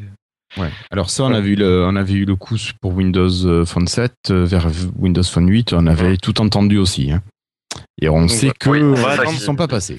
Je conseillerais la, après, la c'est- conférence de Windows Phone 10 entre guillemets, enfin la conférence officielle qui présentera euh, Début d'année. euh, voilà les Voilà. fonctions pour Là où on téléphone. aura des infos bien officielles. C'est bien mieux hein, parce que, enfin, comment dire, euh, effectivement, Microsoft, j'ai pas l'impression. J'ai dit impression, mais en étant quasiment sûr que pour l'instant, ils sont totalement sûrs que Windows 10 tournera bien comme il faut surtout. C'est-à-dire qu'ils veulent pas non plus, j'ai l'impression, à se mouiller et, et l'affirmer très clairement, mais ils tiennent pas forcément toujours le même discours selon les personnes qu'on a. Enfin, je sais pas Bah, si après- quelqu'un l'a remarqué. euh, Quand tu entendais que Windows euh, 10 tourne- tournait sur des euh, les petits trucs là. Oui, J'ai bah, pas oui. vu les ça il y a pas si longtemps que ça. Ouais. Ouais, mais c'est- oui, après, c'est pas Ah, forcément. les- Pas le l'IoT. Windows 10, mais ouais, ouais, Ah. mais c'est pas Enfin, l'Internet of, euh, of Things. Tiens, Ouais, bah, d'ailleurs, euh, pour le moment, la Microsoft Band euh, elle tourne sur un sous OS, euh, elle a pas d'OS euh, propre, quoi. Euh, il se peut Ouais. qu'elle soit mise à jour sur Windows 10, euh, justement, quand il sera prêt, quoi, le, le Windows 10 euh, IoT. Ouais. Euh, et juste un truc, le Lumia 535, il va être disponible en bleu. Oh ouais, reviennent ça, de et ça, et ça, c'est quand même le retour du, du bleu, quoi. Bah, Il y a Oui, beaucoup du- de gens qui ça manquait. hein. Non, mais je suis content. Il avait cartonné avec le 800. Le bleu. J'espère que le Lumia Même le 930 va 920. sortir. euh, J'espère que le 930 va sortir en cyan du coup. Euh, J'aimerais bien qu'il le 930. ressorte. Non, tu veux dire le 940 Non, non, le 930 qu'il en fasse une version Microsoft. euh, tu sais, il- juste qu'il re- il, re- il rebrande l'arrière quoi. Enfin, Ouais, ouais. Et sur le, petit Nokia en haut aussi. ouais, ouais. bon. Ok. Ok, ok. Euh, bon, quelque chose à rajouter sur le 535 Ou est-ce qu'on va passer au vendredi noir? Donc je suis le seul à avoir été déçu par ce- cette annonce, quoi. Ouais, J'ai le bien compris. 535, oui. Mais. Non, moi, c'est pas que j'ai été Non. déçu par le par l'annonce, moi, mais c'est que j'ai été déçu qu'il n'y ait pas autre chose. Mais non, mais c'est ça, quoi. Je veux dire, les gars, on enlève Nokia, on devient Microsoft. Voici notre premier appareil, notre tout premier Microsoft Lumia, pff, 535. C'est un bas de gamme. Sortez-nous un mais c'est pas 950, un, un 960, enfin, je sais pas. Ouais, faites-nous rêver, faites-nous rêver. Une semaine d'autonomie, enfin, enfin, je Le McLaren, le McLaren. Alors, Par exemple, tué dans raison. ce qu'on peut aussi penser, c'est que Microsoft va vouloir occuper les parts de marché et c'est pas avec le flagship Oui. qu'ils vont pouvoir aller très loin. Exactement. Guillaume, suis- Guillaume, sauf que, sauf que, on est en période de fête de fin d'année et au niveau dépenses, c'est peut-être une des rares périodes de l'année où les gens vont peut-être sortir un peu plus de billets de leur portefeuille que d'habitude, vous voyez. Non, non, mais en fait, tu sais Donc- pourquoi, tu sais pourquoi Patrick, ils l'ont pas sorti? Parce qu'ils savent que je viens de changer de téléphone, ils veulent pas me faire regretter ça. Tu vois, c'est Ouais. juste pour ça. Non, mais je crois que c'était pas le moment de mettre un flagship de toute façon. Ouais, c'est peut-être un peu tôt, peut-être qu'ils ont besoin de tâter afin de, de bien s'assurer que le terrain prend et que le, le coup de sortir un bon gros, en- enfin, un- oui, c'est un gros entrée de gamme finalement, un petit C'est un gros prix. entrée de gamme, voilà. Euh, Et je pense que c'est vraiment le, le téléphone, enfin le smartphone que tu peux conseiller à quelqu'un. Moi, tu vois, j'ai une collègue qui, qui me parlait d'un, euh, euh, c'est c'est comment le, le truc français là, euh, chez Android. Wico, ouais, qui me parlait d'un Wico. Ah ouais, c'est pas euh, français, hein, attention. non, enfin, c'est la boîte est française, mais ils reprennent des trucs chinois. Ils ont une filiale à Marseille. Voilà. La boîte chinoise qui a une filiale marseillaise. Et, euh, et voilà. Et si tu veux, je lui ai vendu le 535 et le, et le 635. Et finalement, à 110 euros, t'as un truc qui est presque aussi bien que le téléphone qu'elle voulait à 300 euros, quoi. Ouais. Et, donc, bah, au lieu d'aller chez Android, elle va aller chez Windows Phone. Voilà. Et c'est là où justement c'est bien qu'il tue le 530. Euh, en fait, à l'époque du 520, ce qui était bien, c'est justement on avait un Lumia d'entrée de gamme qui était facilement conseillable. Enfin, on pouvait quand tu prenais un Lumia dans la gamme, euh, la première gamme Windows Phone 8, là, le 530 520, 620, etc. Tu pouvais pas trop être déçu, quoi. Ils étaient tous euh, fluides, tous euh, rapides et tout. Et, euh, et ça avait continué comme ça avec les nouveaux. Et là, le 530, il était un peu tout pourri et c'était chiant, quoi. Ça devenait le seul Lumia que tu pouvais pas conseiller. Tu pouvais pas dire, euh, prends un Lumia, tu seras content, quoi. Oui, Euh, et là, justement, le 535, il corrige un peu ça. Et avec la gamme 535, euh, 635 et euh, 730, euh, bah, c'est ça 35 en France. oui, 735, pardon. Euh, bah, en fait, ces trois téléphones-là, t'as- enfin, il y a la gamme complète euh, du téléphone simple au téléphone 4G pour euh, de 0 à 200 euros, quoi. Enfin, Ouais. Et là, c'est Ah ouais. bon, on a, on a les futurs best-sellers. Et, et là, tu vois, après Patrick, il y a, y a Franck Minieri qui nous dit sur le, le chat que ben, comme ça, ça nous pourrait nous donner envie de l'acheter pour avoir le premier téléphone marqué Microsoft de la gamme Lumia. Oh, bah, ça, je Ah, l'aurais sûrement fait, oui, ça c'est sûr. Nous connaissons. Voilà. Non, mais là, avec ce petit 535 qui est pas cher, tu peux te le permettre sur un tout petit coup de folie. euh, allez, clac, je me l'achète, 100 euros, euh, pof, c'est parti. Juste pour avoir le premier téléphone de Microsoft. Ouais. Ah, c'est pas du tout mon genre, ça. ouais. Bon. Moi Ah, qui ai peut-être un juste- Nokia ou Microsoft dessus, tant qu'ils ne sortent pas un 1030 ou un 1530, euh, je trouve qu'ils tardent, quoi. Euh, que, quelle que soit Ouais, la marque d'accord. Ça a été noté par quelques personnes. Le fait que le téléphone, du coup, il est brandé Microsoft, euh, vraiment Microsoft, quoi. Il n'est pas juste brandé Lumia. Euh, là où, par exemple, la surface, elle n'est pas brandée Microsoft du tout. Il n'y a aucun logo Microsoft nulle part sur la surface. Et pareil pour la Xbox, il n'y a aucun logo Microsoft, quoi. Et, Euh, et là, enfin. Ouais. Et là, Sur le et là, 535, il y est? Ouais, il y a un gros logo Ouais. Microsoft derrière. Mais en fait, tous les logos Nokia ils sont remplacés par des, Nokia- des logos Microsoft. devant. Donc derrière. Devant Et devant. façade. Ah ouais. euh, voilà. Ok. Ok, ben on va peut-être repartir sur, euh, sur Patrick. Un petit coup, euh, toi tu nous ramènes aux, aux États-Unis, c'est ça? Exactement. Avant cela, juste une petite news concernant la nouvelle mise à jour. Là, euh, vous l'avez peut-être pas encore vu. Dans la partie mise à jour du téléphone, dans les paramètres, tu as la possibilité de déterminer une heure d'installation. des, Ah. des mises à jour? Ouais.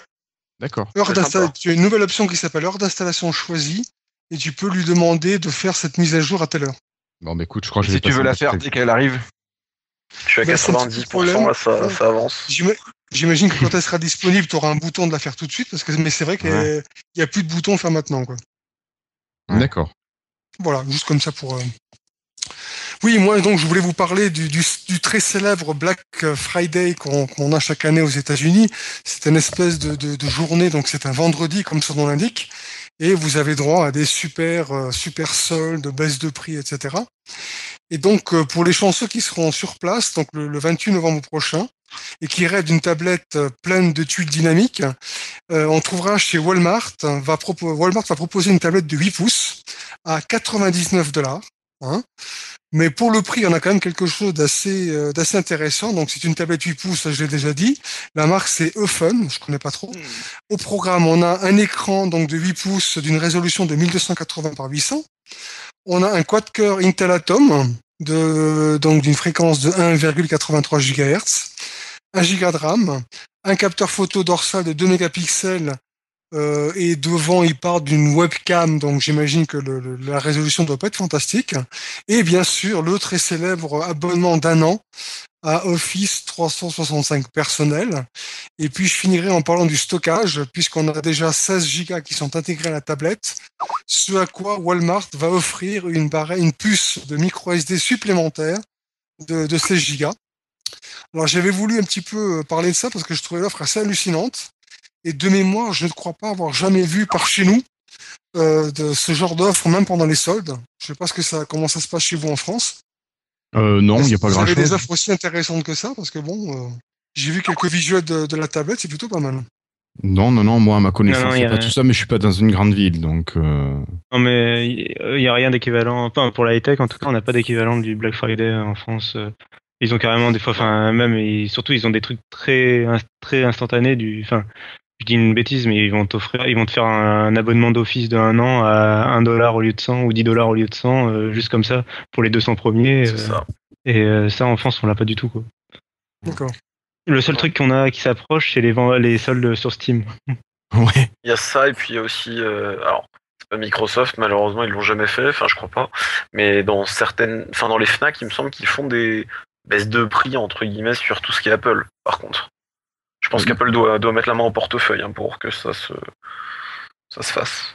Non, tu, tu- on sait pas de quoi tu parles, comme... euh, Non, personne. Non, non, non. Non, Apple, on connaît pas. Allô? Allô? Allô Oui. un... Ah, j'ai eu un appel. T'a d'appel. Oui, On le perd, on le perd. on le perd, oui. voilà. Ok. Ok, ok. Bon, dommage merci beaucoup. Patrick. Euh, Merci beaucoup, euh, Florian, pour cette rigolade. Euh, voilà.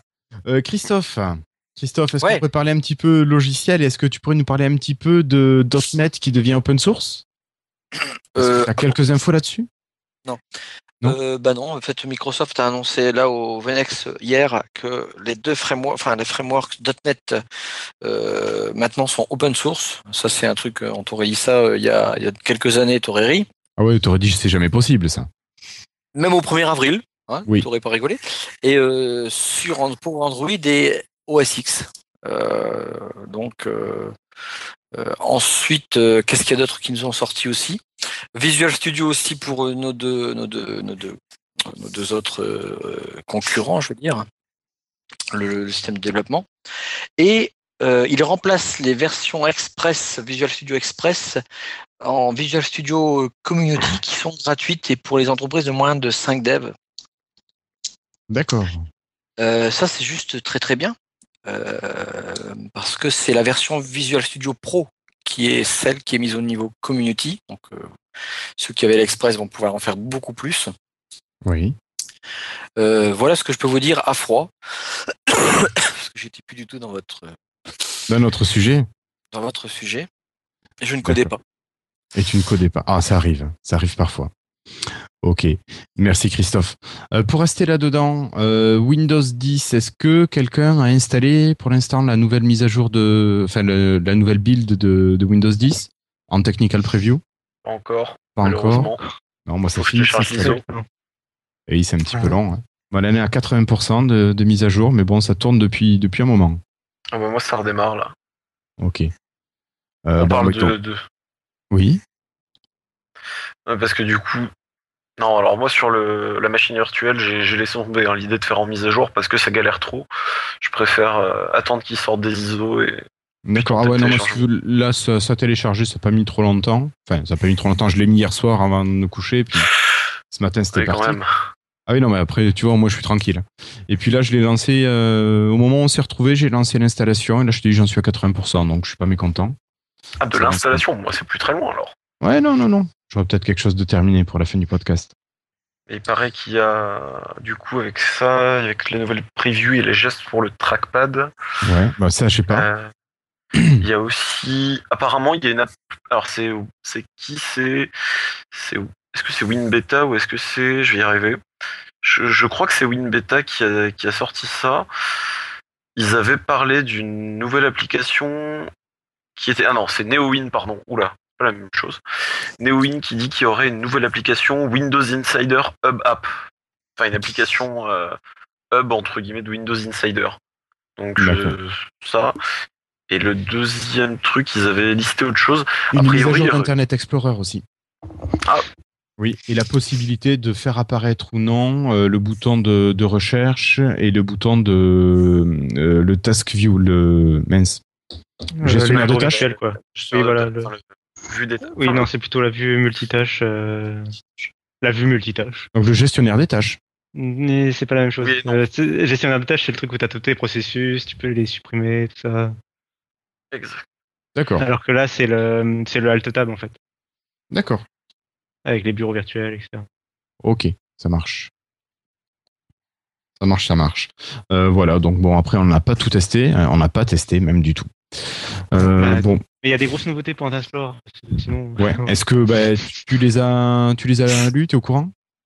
Euh, bah, surtout, enfin, il y a, hum, euh, ils, ont, ils, vont, ils sont en train de tester un nouveau moteur, euh, en gros, et euh, il y a surtout le logiciel qui a été échangé pour, du coup, il y a un petit bouton de feedback euh, pour dire s'il y a des sites qui marchent pas bien, euh, si ça c'est pas parfait, euh, faut faire un retour. Euh, donc voilà, il y a des, il y a quelques icônes de Windows qui ont changé, et il y a aussi euh, OneDrive qui a eu un sacré, enfin, les gens sont en train de gueuler, donc ils vont peut-être revenir en arrière. Mais Ça, ça a été réparé. hein. ça a été réparé. Euh, bah, enfin, pour dire, oui. Pour dire quand même, euh, non, je crois qu'il propose une réparation. Enfin bref, Euh, en gros, il y a OneDrive depuis Windows 8.1 qui est intégré, et en fait, il propose de ne pas télécharger tous les fichiers. Euh, C'est-à-dire que si on décide de- d'afficher, de n'avoir téléchargé en local qu'un seul dossier, par exemple, les autres euh, sont quand même affichés, mais ils sont affichés comme étant sur Internet seulement. C'est-à-dire que si ton ordinateur est conne- déconnecté d'Internet, tu ne pourras plus accéder euh, à ces dossiers, à ces fichiers. En fait, ils sont en accès juste en téléchargement, il va aller streamer, télécharger le fichier, si juste si, ça, si tu le demandes.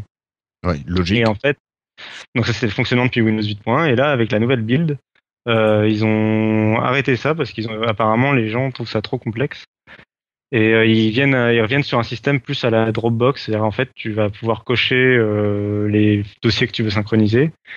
Et, euh, si, et les dossiers que tu n'as pas choisis euh, s'afficheront pas en fait dans ton dossier. D'accord. Alors ça, c'est ce qu'on avait sous Windows, euh, sous Windows 7, par exemple. Voilà, c'est ça. C'est le fonctionnement plus traditionnel, classique. Ouais, euh, plus classique, ouais. Ouais, non, moi j'aimais bien un peu cette idée dommage. de, de voir tes trucs, ça te permettait de tout naviguer et Ouais, bah ouais. Mais apparemment, c'est trop compliqué. Enfin, les gens sont un peu perdus et euh, donc ils ont préféré le supprimer. Après, du coup, là, les gens qui l'utilisaient sont en train de gueuler, donc euh, ils sont plutôt en train de revenir en arrière. Donc voilà. Les pauvres loulous. Il y a un truc que vous allez pas aimer à mon avis. Ils ont, enfin c'est pas non plus l'apocalypse, mais ils ont enlevé. Vous savez que dans Windows 8, quand vous cliquez sur l'icône, même dans la barre des tâches de euh, du réseau, il vous ouvre la barre des charmes. Enfin, il vous ouvre les, Ouais. Oui. il vous ouvre euh, un menu moderne entre guillemets. Ouais. Et a priori, selon toujours WinBeta, en WinBeta cette fois-ci, en fait, ils auraient enlevé ça et ça ouvre une fenêtre de paramètres plus classique. C'est dommage. Ouais. Ça encore, je suis. Bah. Leur Je bouton, enfin, ouais, le menu n'était était pas peu- non plus. Oui, voilà, il était un peu ignoble. avait mis. Ouais, il, Ouais, en fait, il était simplissime. il utilisable. Voilà, il simple. était très simple. Bah, il était très très très très simpliste. T'avais pas beaucoup d'options. Limite, le clic droit marchait une fois sur deux. Enfin, c'était quand même pas génial, génial non plus. Quoi. Après, sinon, tu faisais clic droit, euh, ouvrir le centre réseau et là, t'avais accès vraiment. Oui. Bon, après, voilà, Bon. sur le bureau, je peux comprendre que.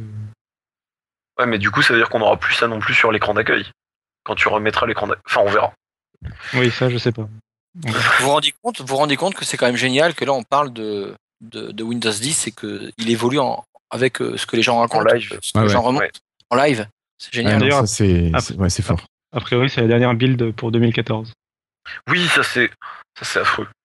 Non, bah oui, enfin, c'est normal. Enfin, Paul, ça, Paul, c'est sur-. Paul, Paul Thurot, quand même, il a, bon, il a, il, a trollé un peu, mais gentiment, mais effectivement, enfin, ça fait long jusqu'à 2015, quand même. Hmm, bah, en gros, il y avait une mise à jour tous les mois, vu qu'il y en a eu une mise à jour en octobre, on a eu une mise à jour en décembre, en novembre. Et euh, c'est comme euh, Microsoft euh, pour la Xbox, c'est exactement la même chose. Il me semble, elle, elle a pas de mise à jour, elle a des mises à jour tous les mois, et elle aura pas de mise à jour en décembre. Bah, c'est tout simplement parce que euh, déjà les équipes, les euh, il y a la moitié, oui voilà, il y a la moitié des équipes qui vont partir en vacances. Ils veulent pas avoir des bugs euh, à résoudre au dernier moment. C'était pas Microsoft l'année dernière qui avait eu un énorme problème à résoudre pendant les vacances de Noël. Je sais plus c'était quoi. Euh, ça me ils, avaient lancé, ils avaient lancé une mise à jour et euh, ils, ils devaient, en urgence, ils avaient dû euh, faire des rollbacks, euh, faire revenir les gens des vacances, enfin bref. Et donc toujours est-il que, enfin voilà, en gros c'est le mois de mou euh, et puis ça, ça reviendra en janvier quoi. D'accord. Ah ouais. Euh, je sais pas si on en avait parlé la dernière fois, mais pour euh, pour savoir que le, le MKV était pris en charge nativement maintenant par euh, Ah oui, Windows vrai. 10. Oui, ça a été annoncé. oui. Ouais. Alors je sais pas si moi je vous l'avais dit, je, je, sais que je l'ai testé. Moi, je l'ai lu aujourd'hui, je crois. Ouais. Et là il, il sera euh, il sera pris en charge de manière encore plus performante, voilà, sur euh, cette nouvelle build de de la technical preview. Euh, voilà dans les infos plus plus plus classiques. Euh, voilà, et puis, est-ce que, bon, on en a parlé un petit peu, est-ce qu'on en reparle d'Office qui arrive pour Android et iOS de manière gratuite? Vous en pensez quoi de ça? En termes de stratégie, je pense que c'est une bonne stratégie. Ce qu'il faut, euh, c'est un peu comme le mantra à l'époque, euh, un, ordinateur partout avec Windows, Office partout, pour tout le monde, même les gens qui veulent utiliser du gratuit, ce qui va, ce qui va achever de tuer, je pense, euh, OpenOffice et puis euh, Google Drive surtout, hein, parce qu'il il paraît que Google Drive, ça a quand même pris une part un peu importante, surtout dans l'éducation. Et. Du, coup, ce qui, ce qui est, euh, comment dire, ce qui est bien entre guillemets, ce qui vient contrebalancer la news, parce que du coup, les abonnés Office 365 euh, dit comme ça, ça fait un peu, ça fait un peu coup de massue. Mais euh, effectivement, il y a des, sites, alors surtout des sites Apple, c'est assez marrant, qui ont l'air d'avoir remonté que tout n'était pas gratuit. Alors j'ai pas la tête. J'y arrivé. Je n'ai pas en tête la liste des fonctionnalités exactes, par contre, de ce qui saute. Je sais qu'il n'y a pas les mises en, les en-tête. Ouais. Bon. Eh, il faut- c'est l'essentiel est là. C'est comme euh, les, les Oui. On- Online. L'essentiel est là. Le particulier va va se ravir. Après l'entrepreneur, euh, bah oui, on va aller plus loin. Mais voilà, c'est c'est faut pas oublier qu'Office reste euh, avec Windows l'un des gros marchés de Microsoft, un des gros revenus, me semble-t-il. Euh, là, je pense que c'est opération séduction. Oui, mais est-ce que ça va pas tuer du coup les ventes des versions Office 365 Parce que Je pense pas. Je pense pas parce que il vaut mieux. ah, non, tous ceux qui, vont. On va séduire les gens ailleurs là. Oui, on va ailleurs parce qu'Office je- 365, tu l'as sur PC, tu l'as sur Mac, tu l'as euh, peut-être non sur Linux ça passe pas, Euh, mais euh, ces versions gratuites tu les as sur iOS, donc pas sur macOS Et Android. et sur Android. Donc à la rigueur peut-être sur les, les Chromebooks, mais euh, non de toute façon Non, tu va, pourrais même on va pas ch- on installer. va chercher des, des nouveaux clients. Ouais. Pour des futurs consommateurs, donc c'est bien, ça redore, ça séduit, ça. Et puis c'est surtout aussi que maintenant on a quand même des solutions de bureautique qui sont gratuites partout, hein, vu que euh, je crois Google avait racheté, je crois Quick Office, un truc comme ça, qu'il a rendu gratuit et qu'il a intégré à son Android. De l'autre côté, tu as Apple qui a donc sa suite iWork et qui l'a rendue gratuite à la fois sur tablette, sur smartphone et sur ordinateur. Donc on pouvait s'imaginer que Microsoft, s'il voulait vraiment prendre des parts de marché, allait plus ou moins amorcer la, la- la- la même, la- la- la- le même objectif, en tout cas sur tablette et smartphone. Mhm. De toute façon. Oui, oui, au niveau stratégique, c'est assez logique. Voilà. Bon, et puis ça rejoint après euh, le- le- la news de tout à l'heure, comme quoi le, le OneDrive était illimité pour ceux qui payent. C'est avec toutes les fonctionnalités aussi des éditeurs. Ouais, j'ai mis, on mettra sur les notes de l'émission, j'avais mis un lien justement où il était listé de manière plus ou moins précise ce qui serait pas euh, possible de faire euh, avec la version gratuite. D'accord. Ok. Ok. C'est le, le lien que, que Florian a mis? Que je viens de vous mettre, ouais, tout à fait. Ah oui, c'est toi qui l'as mis, pardon. C'est pas moi qui Ok. l'ai, c'est pas moi qui l'ai mis. D'accord. Ah oui, mais tu l'as mis déjà dans le, dans le doc. Ok. Je te remercie, Patrick. Je t'en prie. Euh, voilà. Et puis, bon, mais pour terminer, tiens, Patrick, euh, une appli quand même assez sympa. Là, j'ai voulu la tester, puis j'ai pas eu le temps ce soir. Elle est bien. Hein. Euh, elle est Alors, bien. elle a l'air, elle a l'air là pour le coup là. On va- c'est une bêta, Patrick. Je suis désolé, c'est une bêta. C'est une bêta, Patrick. C'est une bêta, mais C'est je vais peut-être la pardonner. Peut-être, C'est hein, j'y viens peut-être. Parce que là, le coup, l'appli, elle est vraiment super prometteuse. Donc, je suis content qu'on finisse un petit peu les news là-dessus parce que là, vraiment, c'est parce que si vous aimez la vidéo sur votre Windows Phone, euh, a priori, vous n'êtes pas les seuls puisqu'il y en a un paquet chez Microsoft qui sont dans le même cas, notamment des devs, parce que là, euh, Microsoft vient d'annoncer et publie pour l'instant uniquement en bêta et sur Windows Phone, mais elle va être aussi disponible sur Windows Modern UI. Ça s'appelle euh, Movie Creator. Euh, c'est une, en fait, c'est un, si on devait résumer, c'est un petit peu un super assistant pour créer, éditer et partager euh, des, des, des, hum, comment dire, et partager des vidéos, vos vidéos personnelles, en pouvant y associer, y intégrer de la musique, des photos, etc. Alors, c'est ce qui est drôle, c'est que j'avais commencé à taper sur les notes de l'émission un petit peu toutes les fonctionnalités, mais en fait, il y en a tellement Que tu que, te retrouves que euh, le, le mieux c'est d'essayer parce que vraiment là, euh, elle, est, elle, est, elle, est, elle est sympa, elle est bien foutue, elle est lu- ludique. Euh, vous avez aussi des thèmes qu'on peut appliquer un petit peu sur vos vidéos, un petit peu de des thèmes style un peu DreamWorks. C'est c'est vraiment très sympa. L'application sera disponible sur tous les appareils, y compris les entrées de gamme, série 500 en tête. Oui. Donc a priori, elle a été en plus super optimisée pour pour que tout le monde puisse l'utiliser. Euh, puis sinon, bon ben rognage, déplacement, titrage. Enfin vraiment, euh, Ah donc tu peux carrément faire ton montage de, de vidéos Exactement. complètement sur ton mobile. Ouais, ce qui est assez énorme. Et Mais- tu sais si elle est en version euh, universelle? Elle sera elle sera disponible sur Windows Phone et sur Windows Modern UI. D'accord. Absolument. Universel. Donc universelle. Ouais. Donc ça c'est nickel Et- après pour travailler sur ton Par PC. contre, du coup, je, je me dis quand même sur Windows Phone, ça fait quand même beaucoup maintenant, hein, si tu réfléchis. hein. Alors, je sais pas s'ils vont en supprimer d'autres, mais par rapport à ce qu'on avait déjà euh, avec une Lumia Trimmer et des choses comme ça, ça fait quand même beaucoup. Ah, mais Lumia Trimmer n'est pas universel.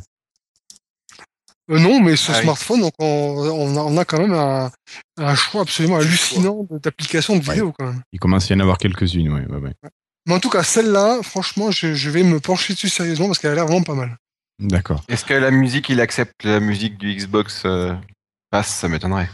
Mais a priori, tu peux sélectionner des musiques depuis ton appareil, donc j'imagine que, euh, enfin, à voir, mais pourquoi pas. Je suis en train d'essayer, mais je pense pas. D'accord. Ok. Euh, oui. Moi je suis en train de finir de passer en dev preview. Euh, voilà. Ah oui, non, vous m'avez donné envie avec votre mise à jour. On va voir ce qu'il y a dedans. Sur 15-20, ça Ah, va très vite. hein. Ouais, non, sur le 15 ça va vite, ça va, c'est pratique. Le plus loin, ça a été de la télécharger. Euh, voilà, Patrick, euh, Pat- euh, Patrick, je te remercie. Et Oui, je vous propose à tous de passer aux news rapides. Alors, on a déjà débordé énormément. Christophe, ce soir, je suis désolé. Euh, David, pourrais-tu nous parler du service Nokia Lecture? Bah non, parce qu'il existe plus. Non, t'exagères. Il existe jusqu'à la fin de l'année, je Oui. crois. C'est vrai, c'est vrai, oui. Euh, moi, je l'utilisais pas, mais j'ai trouvé ça, euh, ça allait dans les dans l'esprit de, de, de fermer tous les services Nokia pour euh, soit pour les faire renaître, soit pour vraiment les fermer, quoi. Mm. Et ça amène une question sur le Nokia Music aussi, qui est pas mal apprécié. Comment le non, il s'appelle pas comme ça, le Nokia X Radio. Enfin, Nokia. Ah, euh, Mix Radio. Voilà, le Mix Radio qui est, qui est pas mal apprécié et on avait déjà eu des rumeurs et bon. Est-ce que ça va suivre le Nokia Lecture? Je sais pas qui l'utilisait Nokia Lecture en fait. Moi, je Alors, l'ai pas trop. hein. Moi, je l'ai utilisé jusqu'à ce que je trouve euh, Bookvisor Reader. Euh, Je ne connaissais pas. ouais, moi, je je l'utilisais parce que c'était mon lecteur de ePub, en fait, tout simplement. Je m'en servais pas par les abonnements, mais juste comme fonction de ePub, je l'avais trouvé mieux que Freda et autres. Et euh, voilà quoi. Voilà. Donc bon, mais Nokia Lecture, adieu. Merci David. Sans regret. Sans regret. Je l'ai utilisé une fois, c'était affreux. hein. Elle était affreuse, l'appli. Ah, non, elle était. Je euh, trouve. ben, pendant un temps, au niveau des lecteurs de ePub sur Windows Phone, il n'y a pas eu grand chose. Hein. Et ceux vrai. qui étaient n'étaient pas vrai. forcément beaux. Maintenant, on a des Freda. trucs qui sont sympas. Ben, Freda marchait très bien, mais était très Il moche. était pas beau. Il était pas Ah, beau. et- non, non, non, il était moche, Freda. Oui, c'est ce que je suis en train de... Désolé, c'est le rire, l'émotion. Voilà. C'est l'émotion. Mais ça marchait très bien. Oui. Écoutez, euh, on, va passer à la suite. Patrick, euh, MS Revolve? Ouais, voilà, voilà, c'est- pas une arme à feu, même si on parle, des États-Unis. C'est une petite rumeur qui, peut- qui, qui, court en ce moment, comme quoi Microsoft serait sur le point de sortir une autre application, décidément. Euh, je sais pas comment ils ont de dev là-bas, mais c'est plutôt impressionnant. euh, qui s'appelle Revolve, qui serait une application qui fusionnerait l'utilisation des contacts et de, de calendrier. Alors bon, c'est pas, je pense pas que c'est une application qui va servir à tout le monde. Euh, J'imagine qu'elle va apporter une synergie entre les rendez-vous et leurs participants. Donc pour certains usages professionnels, oui, ça pourrait apporter un plus, mais euh, je pense pas que ça va servir à tout le monde. D'accord. En fait, ça fait ça fait vaguement penser, je trouve, à, à Office Delve. Deux, Ah. Euh, je connais pas. oups. Enfin, euh, Euh, dans personne, Cassim. Euh, putain, pour expliquer ça. Euh, ouais, c'est des trucs d'entreprise. Je travaille pas dans une entreprise. Non, Ah euh, alors Delph, euh, euh, Delph, euh, Delve, c'est un service qui est proposé dans le cadre de le- des abonnements Office 365 pour les entreprises. Et c'est une, c'est quoi C'est un service de réseau social dans l'entreprise, il me semble, de graph. C'est un peu ça. C'est-à-dire hein. que si, euh, si, si, on, si un document est modifié, en fait, tu sais qui a interagi avec ce document, que- quelles étaient les équipes. Euh, et il me semble que ça peut suivre comme ça la, la vie euh, des documents. Euh, ça, ça présente une sorte de dashboard un peu de, de, de, de l'entreprise. C'est ça. Du- Il me semble que c'est du machine learning et de l'Azure. Hein. Oui, et ça, repose, et ça repose sur Azure derrière, euh, effectivement. Je pense que ça va être ça. hein. Parce que ça, en fait, ça, ça essaye d'être intelligent sur ta fa- Ça va te proposer les documents qui sont censés t'intéresser toi, selon ton poste, euh, ce que tu fais, etc., selon ton projet en cours, Les Ce genre collègues, de etc. les- selon tes c'est intéressant. Est-ce que vous pensez Désolé. Ouais. Je, je vais arrêter de digresser. D'accord. Ok. Ok, ok. Euh, bon. Euh, ben alors, si on parlait plutôt de Link qui devient Skype for Business. Bon. Voilà. On a tout dit. C'est dommage. Voilà. Au revoir Links, bonjour Skype. Christophe, est-ce que tu nous parles de Mojang? Bah, que Mojang, en fait, il appartient officiellement à Microsoft, mais on l'a pas déjà dit ça. Si, si. Enfin, et- et ils l'ont racheté. euh, Ça y est, ça a été ils l'ont signé. racheté il y a, il y a, un- ils l'ont Ouais, racheté il y a un c'est, ça a été approuvé, tout ça, tu sais, comme euh, quand, quand Microsoft avait annoncé le rachat de Nokia. Ouais, voilà. et ouais, ça, avait, ouais. ça avait été validé euh, genre euh, 12 mois après, quoi. Enfin, Ah, ça a 12 pris du temps. hein. Oui, J'attends voilà. toujours la version Windows Phone. après. ça, ça a pris moins de temps, là, mais. Mais du coup, c'est bon, c'est officiel. euh, le CEO de. Quand tu travailles pour Mojang, ton CEO, c'est Satya Nadella maintenant, quoi. ça y est. Ça y est, c'est clair. Ok. Euh, Cassim, garde la parole et parle-nous des surfaces euh, dans les surfaces 1 et 2, euh, celles sous WinRT. Ouais, euh, c'est pour dire qu'elles se vendent plutôt bien. Euh, Enfin, en tout cas, qu'elles sont plutôt utilisées. Comment on dit une euh, une analyse euh, des, euh, qui vient des États-Unis, qui en fait bah, qui analyse l'utilisation des tablettes euh, en fonction donc de leur euh, leur téléchargement en gros, ce leur trafic qu'elles suscitent sur Internet, quoi, Oui. sur Internet. Et euh, donc on voit que Apple est loin, mais alors loin devant avec 81% du trafic quand même. Et après, en fait, en deuxième, on a Amazon, puis Samsung. Et en quatrième, on a Google avec 1,7%, donc c'est les Nexus, hein, donc en tant que Google en tant que fabricant, donc les Nexus avec 1,7%. Et on a Microsoft derrière avec 1,6%. Et la- l'analyse pr- pr- précise bien qu'elle ne prend en compte que les machines euh, de Microsoft sous Windows RT, donc c'est-à-dire la Surface RT et la Surface 2, et que les Surface Pro sont exclues. Donc en gros, avec simplement la Surface RT et la Surface 2, euh, Microsoft a autant de utilise autant de trafic sur, avec ses surfaces sur Internet que Google avec ses Nexus qui sont pourtant réputés comme étant beaucoup plus populaires. Donc je trouvais que c'était plutôt un Plutôt bon signe. hein. Ouais, ouais. Mais moi, je vois mon. Très surprenant. en fait. Ouais, mais moi je vois mon épouse qui laisse tomber son PC portable euh, au, au profit de la Surface, hein. la Surface 2. Ouais. Et euh, Ouais. voilà quoi, plus plus plus portable, presque aussi pratique, euh, voilà. Donc c'est vrai que Et- c'est- elle est sympa à utiliser. hein. Mais, et du coup, je serais curieux quand même d'avoir les chiffres avec euh, Avec les Surface versions Pro. J'aimerais bien qu'ils ouais, prennent en compte les Surface Pro pour voir un peu euh, si euh, bah, à quel point, enfin, que- où se positionnerait euh, Microsoft, parce que du coup, ça veut dire que Microsoft est quand même devant Acer, Barnes, Barnes Noble, qui est une librairie connue aux États-Unis, Mhm. et d'autres, enfin, des fabricants comme Asus aussi. Enfin, c'est pas du petit fabricant quand même. Non, non, non, c'est pas le, c'est pas le dernier, ouais. Ok, Donc, voilà. Ok.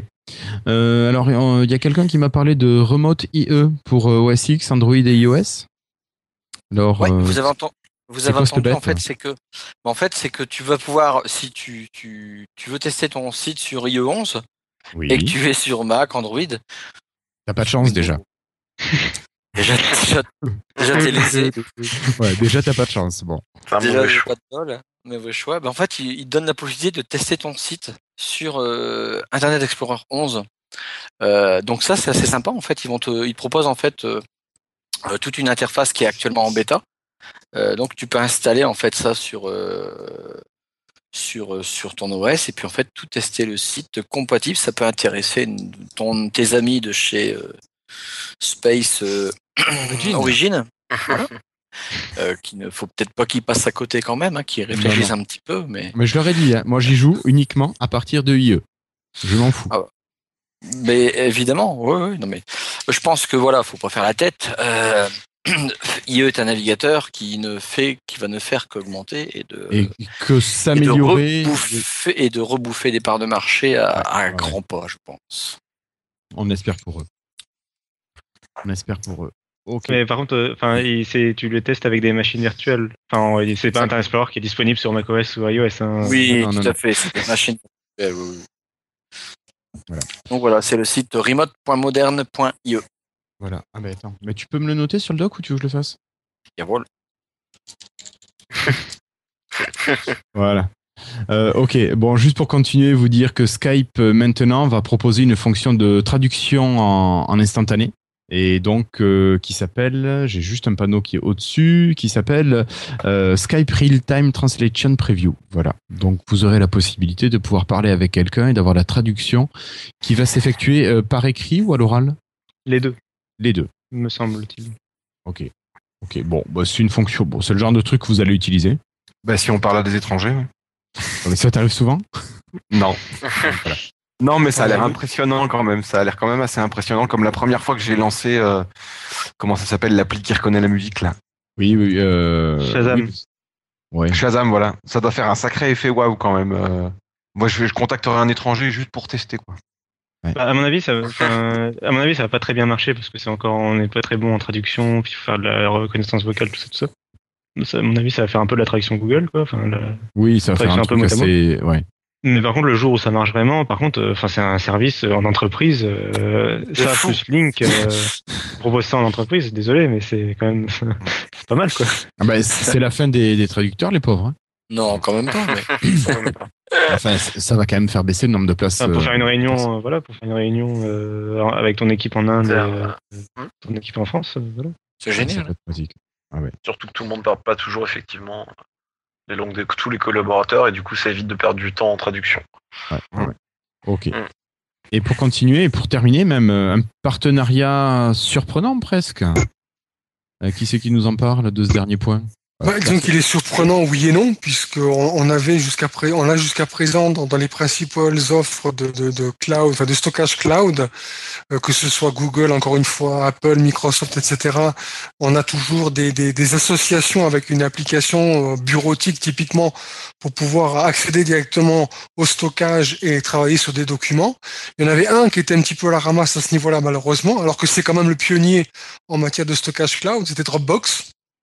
Et là, effectivement, on apprend que Dropbox va nouer un partenariat beaucoup plus étroit avec Microsoft, de manière à ce que, et ça va commencer sur iPad déjà, tous vos documents Office sur Dropbox seront directement éditables depuis l'application Office que vous aurez au préalable télécharger et installer, qui du coup maintenant est gratuite bien évidemment. Et donc l'interaction entre les deux va être beaucoup plus étroite qu'elle ne l'était avant. Et ça va se faire d'abord sur iPad et ensuite on peut imaginer que ça va ressortir sur d'autres plateformes Android et autres. Mhm. Et il me semble également qu'on a parlé d'une application de Dropbox officielle qui arriverait sur Windows Phone. Oui. Oui, vaguement. Maintenant, j'attends. Oui. Il y a une, euh, grosse mise à jour de l'application Windows 8 qui était un peu une blague, euh, enfin de l'application moderne pour Windows 8 qui était un peu une blague. D'accord. Tu vois, je savais même pas que ça marchait ça sur Windows 8.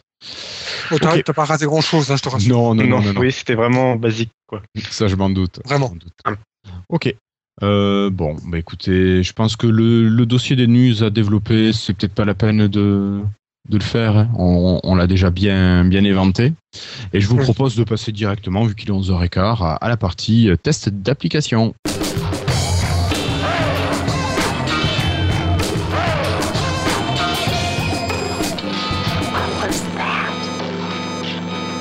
Voilà, alors après ce jingle, euh, ben, on va vous parler d'une application qui s'appelle Jumeo.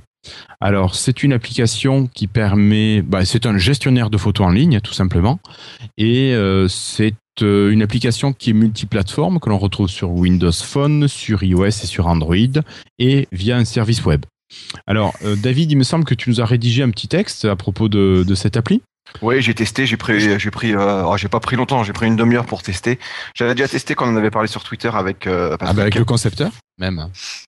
Oui, il y avait le même concepteur qui avait. Bon, je lui avais pas dit que. Enfin bon, euh, je vais, je vais vous dire mon avis à la fin. Vas-y, Euh, mais- vas-y. Donc en fait, c'est c'est un service de stockage en ligne de photos et vidéos.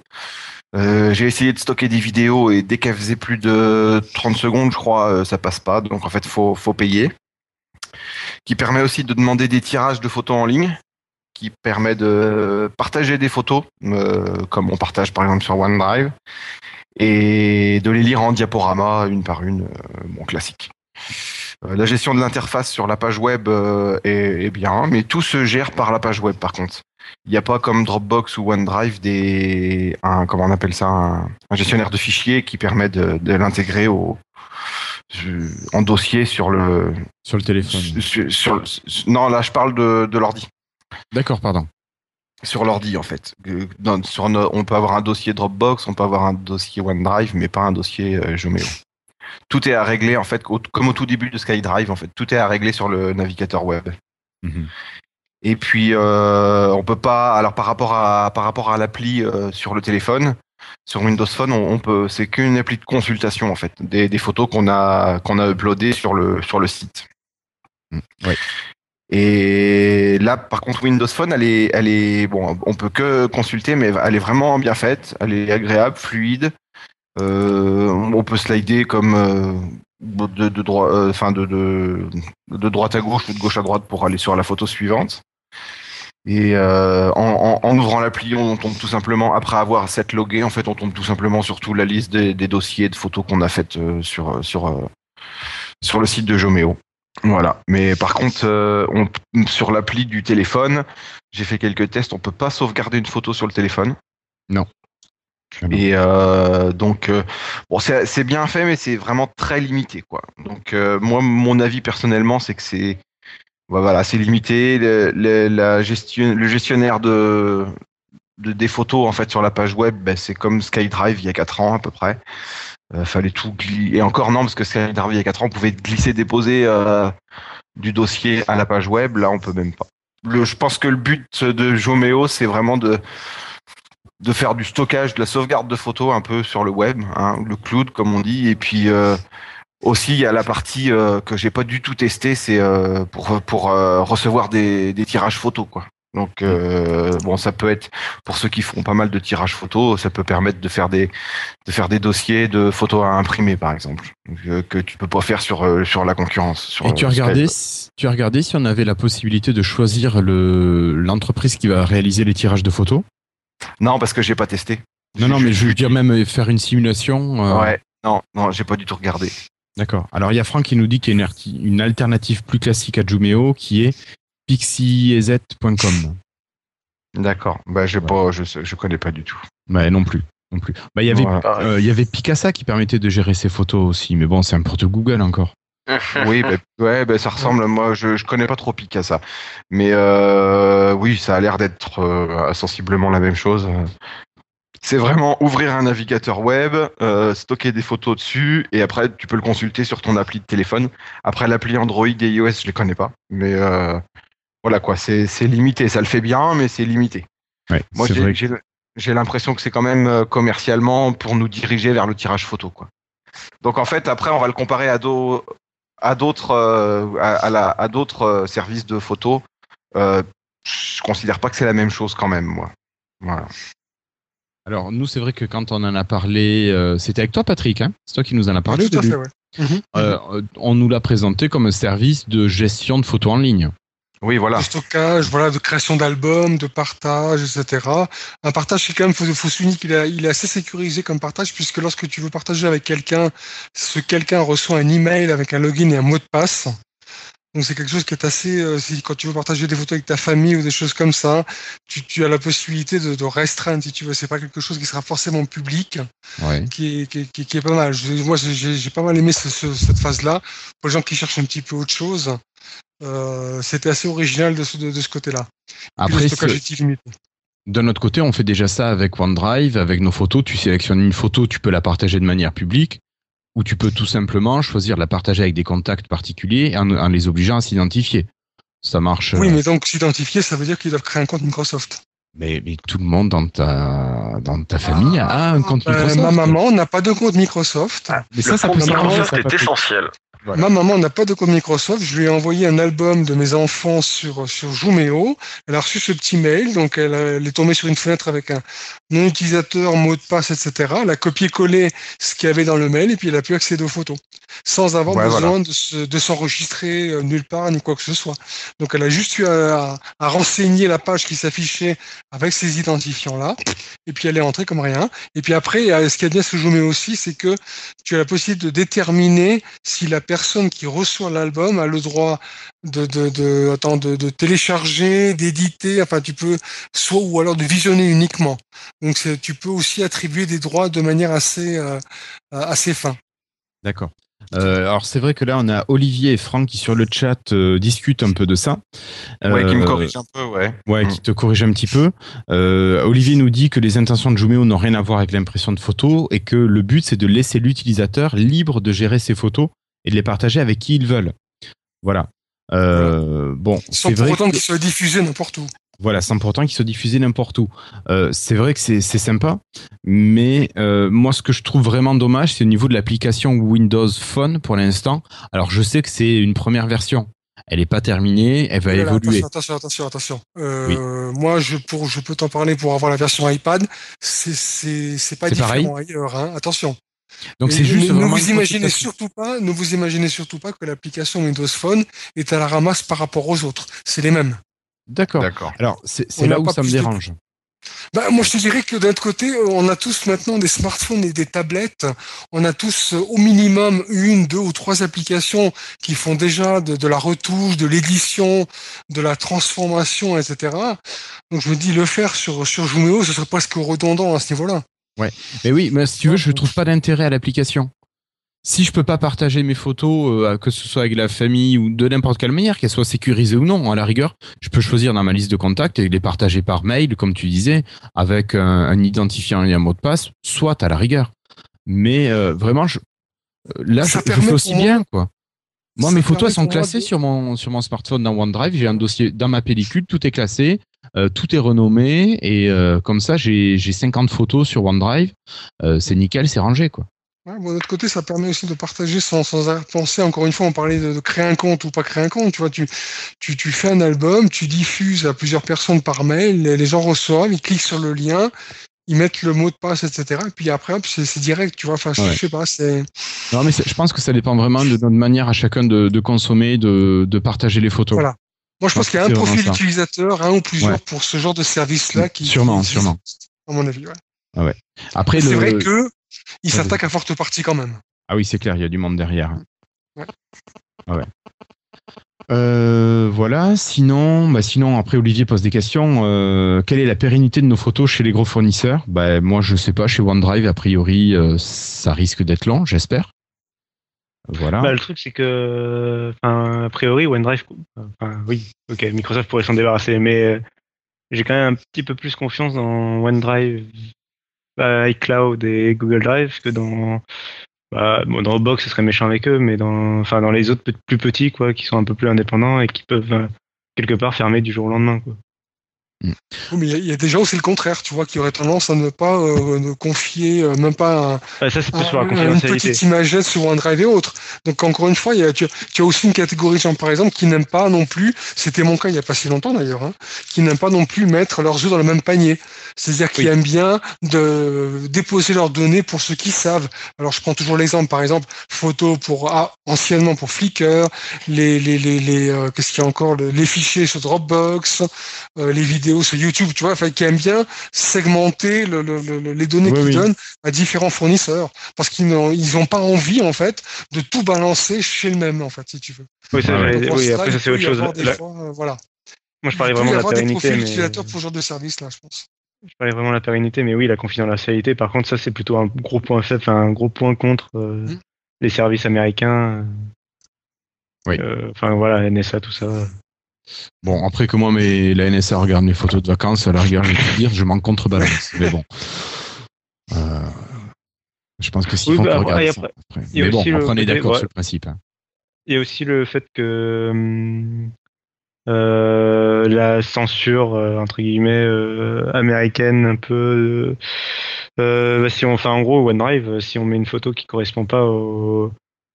Euh, au- voilà, une photo porno par exemple. Oui, voilà, enfin, je sais plus comment ça s'appelle les règles, enfin bref. Euh, Banni.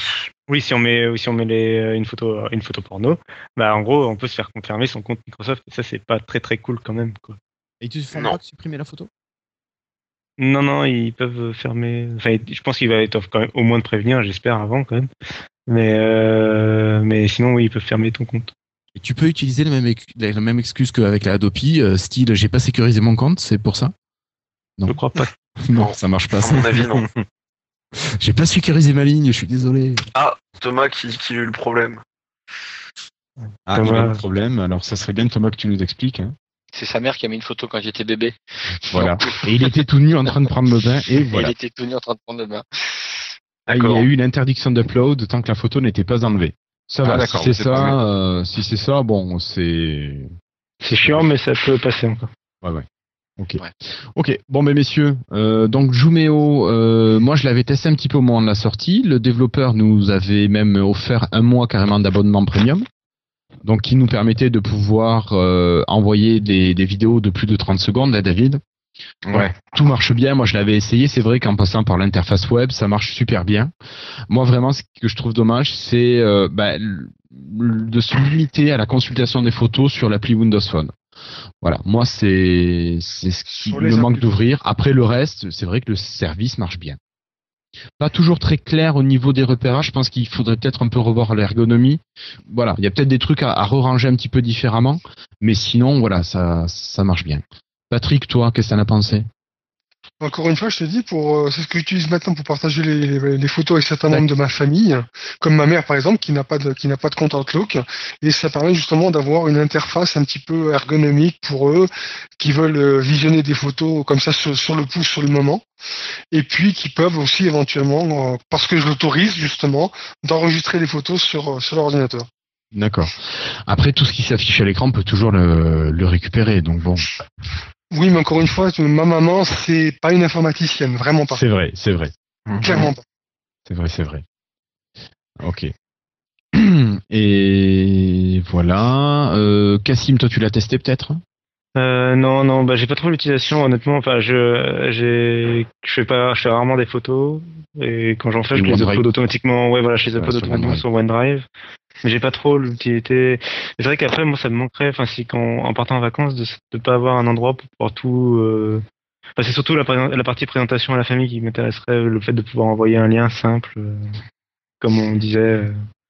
Euh, Voilà. euh, un lien simple avec mot de passe pour le partage euh, qui puisse être accessible un peu par tout le monde euh, sans connaissance. euh, l'envoies, ouais. voilà. Donc ça serait plutôt intéressant. Mais... Bah, moi, je dis Ouais. essayez-le, c'est gratuit au pire des cas, voilà. Oui, oui, oui. Vous créez un compte, vous essayez, et puis il Voilà. n'y a pas de souci. Euh, Et puis, c'est des applications universelles, ils sont pas attendus, c'est disponible partout. Alors, Windows elle est- Phone, Windows, iOS, alors, Android. quand tu dis universelle, juste, on précise, elle n'est pas universelle dans le sens Windows Phone, Windows. Ah non, pardon. il, est- il a dit qu'il ne comptait pas, euh, a priori. Je parle euh, de multiplateforme, moi, attention. Enfin, mobile. Voilà, ce qui- euh, voilà, voilà. Euh, bon. Donc, euh, Florian, toi, par contre, qui fait de la photo, est-ce que c'est le genre Alors, je d'appli qui fais de la photo, mais euh, honnêtement, non. En fait, je m'en sers vraiment pas du tout de, ce type d'appli, hein, pas seulement de, de Jumeo. Je, mets quelques photos sur OneDrive, j'ai des disques durs hein, à l'ancienne, euh, et tout est bien classé dans Lightroom. Et c'est quand je veux partager des photos, en général, c'est des membres de la famille qui passent à la maison, donc comme j'ai, voilà, je montre ça directement sur l'écran. Ou avec mon disque dur, je branche ça sur une télé, et puis c'est, je suis pas très, Enfin, j'ai pas, j'ai pas l'utilisation pour en fait, hein, tout simplement. D'accord. Donc, Ok. voilà. Ok, ok. Bon, mais ça marche. Euh, Christophe, toi, je t'ai pas demandé, mais j'imagine que toi, tu es un fidèle de OneDrive. Oui, oui, assez fidèle, ouais. Donc, j'ai pas testé parce que OneDrive me va très très bien en fait. D'accord. D'accord, d'accord. Alors, juste pour information, euh, vous pourrez lire un article à partir de demain sur le site euh, j'ai toujours du mal à le dire, et qui a été rédigé par, euh, Olivier. Voilà. Euh, donc, mes messieurs, je vous propose de fermer la partie test et de passer à la partie freetile.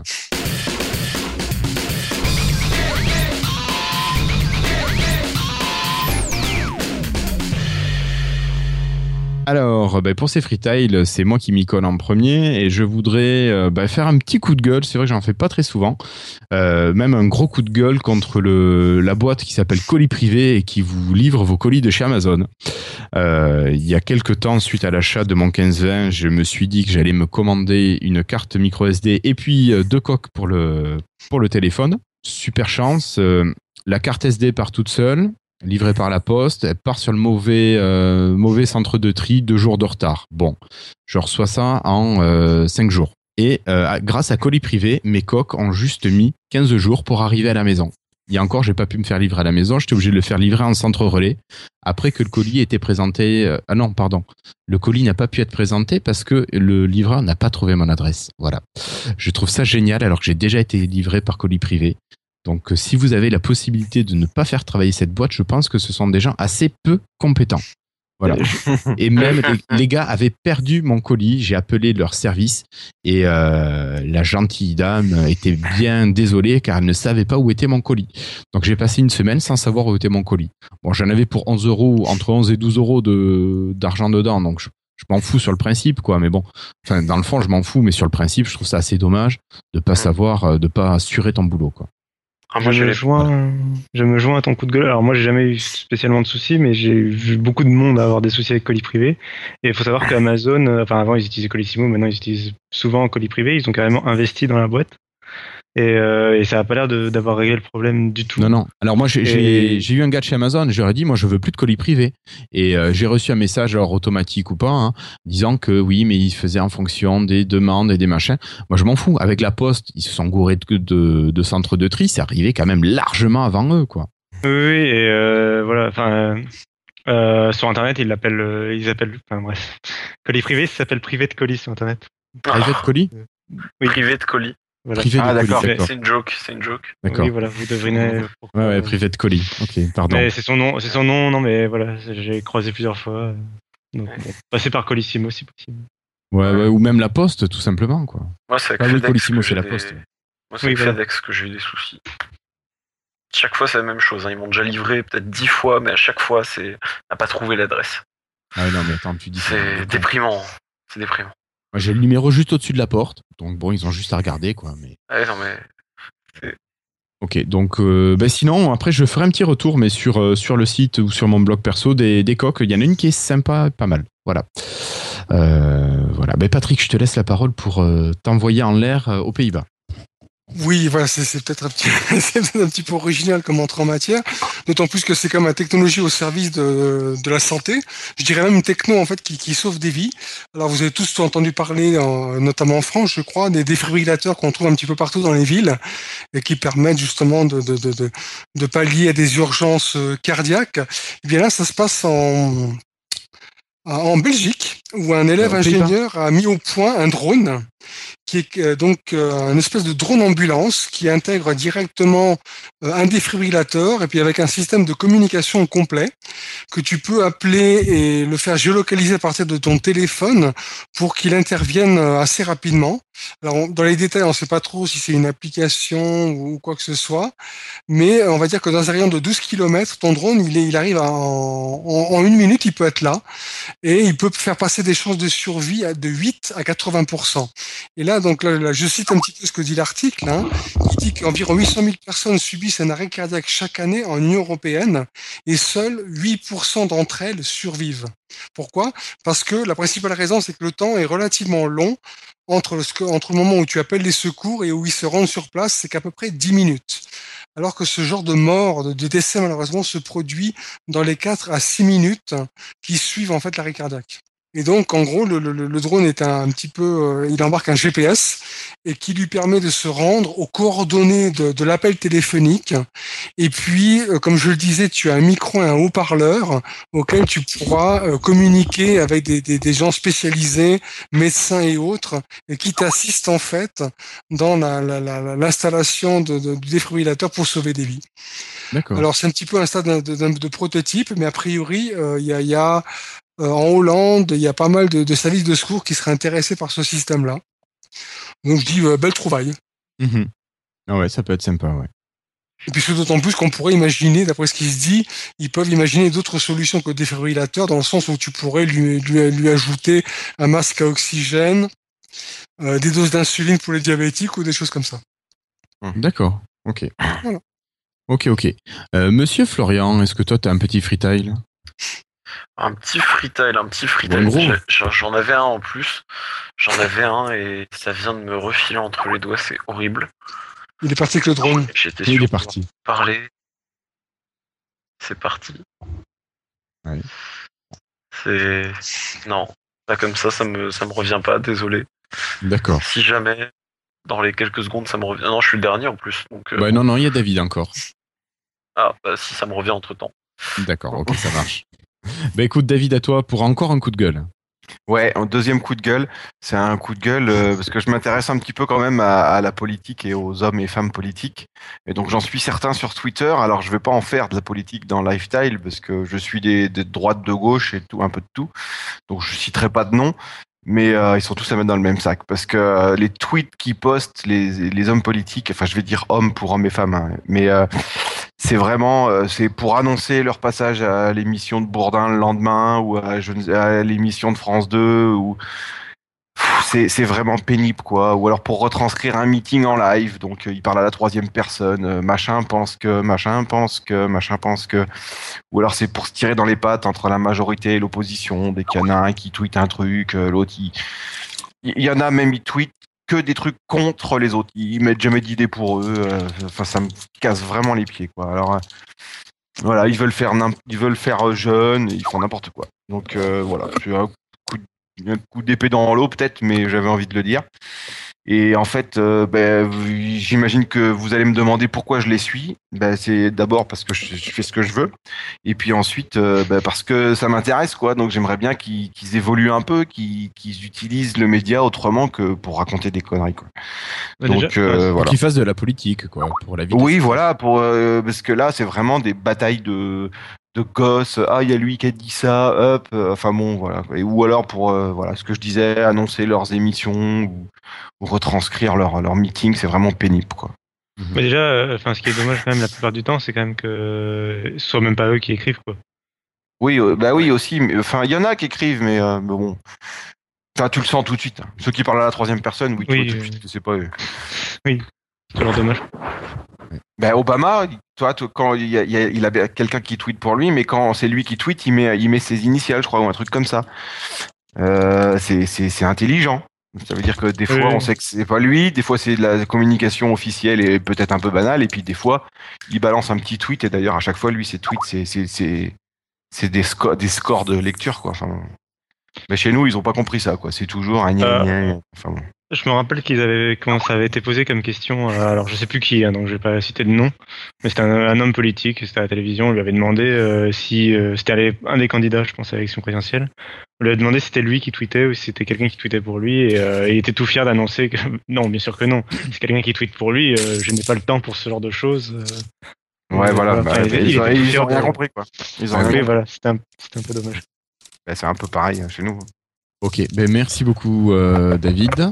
Et puis, puis je, je crois, ah non, je crois que c'est le moment de passer le jingle parce qu'il y a quelque chose à vous dire après.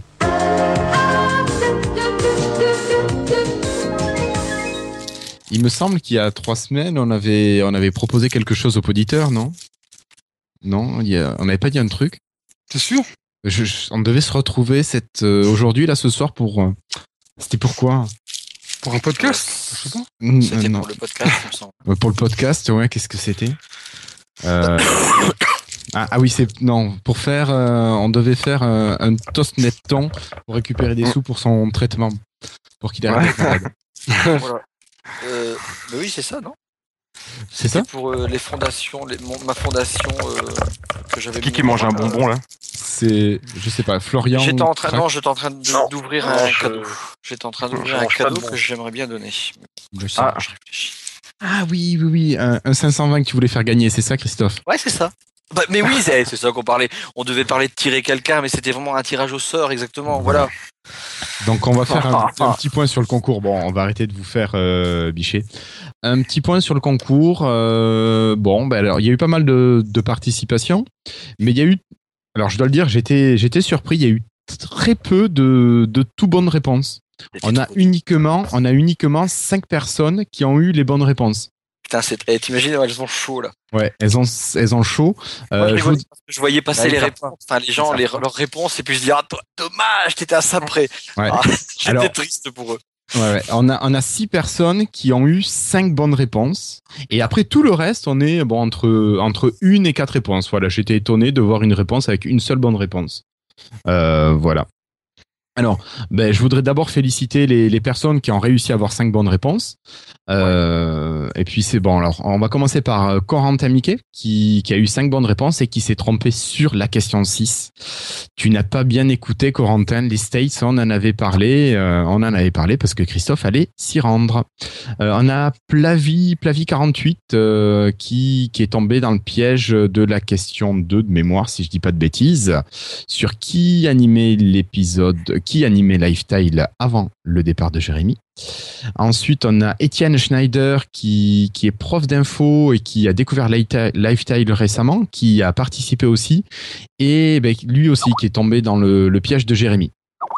Euh, voilà, donc on, on redonnera les réponses tout à l'heure. hein. Ensuite, on a Larnouf, euh, qui de monsieur, le monsieur de Podcast France pour encore quelques jours, qui, qui a raté la question 6. Voilà. On a notre cher ami Gugu Serge. Je suis désolé, Gugu Serge. Tu n'as pas trouvé toutes les, tout le nombre de Microsofties qu'on a reçus. Tu as oublié Audrey Petit. Elle va t'en vouloir. Et Nicolas Guré, qui lui a fait un super mail très sympa, mais je suis désolé, Nicolas, il te manquait une bonne réponse. Voilà. Voilà, voilà. Alors, on va peut-être passer aux personnes maintenant qui ont eu les six bonnes réponses. Alors, euh, je félicite euh, Laurent Gébeau, qui a tout trouvé, très efficace. Mathilde Royer, qui, serrait les doigts. Eh ben, écoute, on serre les doigts pour toi aussi, Mathilde. Pierre Ségalen, qui a tout bon aussi. Teddy Jabouille, qui a également tout bon. Et Florian Rousselet, donc euh, voilà, qui nous a envoyé deux mails, mais tout est bien reçu. Euh, voilà, oui, donc euh, Franck, Franck et Olivier, je vous laisse avertir euh, Serge qui n'est pas dans les, les cinq qui vont être tirés au sort. Alors, comment on va faire? Bah, Tout simplement, Florian le numéro 1, Teddy a le numéro 2, Pierre a le numéro 3, euh, Mathilde a le numéro 4 et Laurent a le numéro 5. Je suis sur random.org. J'ai demandé un tirage entre 1 et 5. Et je vous propose tout simplement de euh, de lancer le de lancer tout simplement euh, la génération. Vous êtes prêts? Mais d'abord une page de pub. Une page de pub Voilà, On aurait dû vendre cet espace publicitaire. voilà. Bon allez, je clique sur le bouton. Et c'est le numéro 2 qui a gagné. C'est Teddy Jabouille. Donc Teddy, euh, bah, on va te contacter pour, euh, pour voir ça avec toi. Euh, voilà. Est-ce que Teddy est dans le... Ah oui, Teddy est là. Teddy est là. Oui, il est là. Eh ben voilà, Teddy. Euh, Il voilà. a été dit qu'il n'y croit pas. Il a marqué Vous êtes sérieux On, on est sérieux. On est sérieux. Teddy, Voilà. on est sérieux. Et on peut mettre une condition, euh, c'est s'il reprend ses vidéos sur YouTube, par contre. Ok. Bon, bah Ouais. écoute, euh, on fera ça après le, le podcast. On restera là pour. euh, on t'invitera pour, euh, pour bafouiller. Voilà. Euh, donc, félicitations à tous. Merci beaucoup. Et je crois, Christophe, que tu as, une info qui vient. Enfin, tu as une info. Bah, écoute, euh, ouais, là on vient de faire gagner un 15-20. Bah, on avait peut-être idée de faire un deuxième concours, peut-être plus simple, parce que là sous les mains, euh, je, je, suis en train de tester le, le prochain truc, c'est oh une Dell, comment ils disent ça? C'est une Dell Venue 8 Pro. Voilà. Oh, une Donc, belle c'est tablette. une- C'est une belle petite tablette. Ah ouais. Euh, elle est vraiment géniale. Et donc, euh, si vous pouviez voir la vidéo, bah, elle est là. Mais euh, je Ah, suis en tu, train tu l'as mis- ah, tu l'as mise. euh, Ah oui, d'accord. on a, ouais, ouais, on a une personne bienfaitrice hein, qui, qui nous permet d'avoir ces super cadeaux. Euh, donc euh, voilà, donc là elle est ouverte, elle est en marche, je peux la faire aller. Donc euh, je pense qu'on pourrait faire un deuxième petit concours maintenant. Oui, oui, oui. Et puis moi je serais pour de faire un truc super simple cette fois-ci. On était super dur avec le premier, on a vraiment voulu faire plaisir à nos auditeurs. Oui. C'était vraiment le but. Et si on faisait un truc maintenant, euh, un petit concours sympa, Oui, quelque chose style une question et puis un retweet, quelque chose comme ça. ouais, Euh. ouais, ouais, ouais, ouais. Ouais, j'ai envie de faire ça, donc. euh, Ouais, on va regarder ça.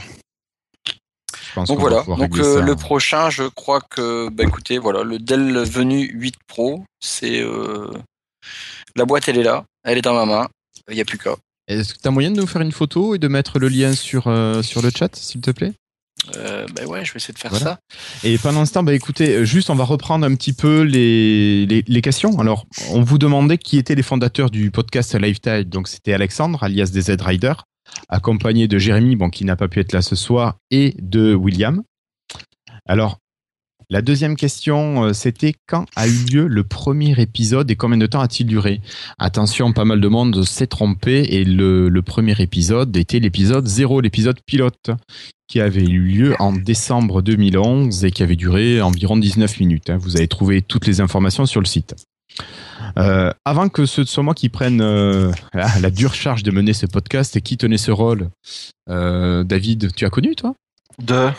Qui tenait ce rôle? Tu l'as rencontré à Podren? Qui animait le Ah, podcast?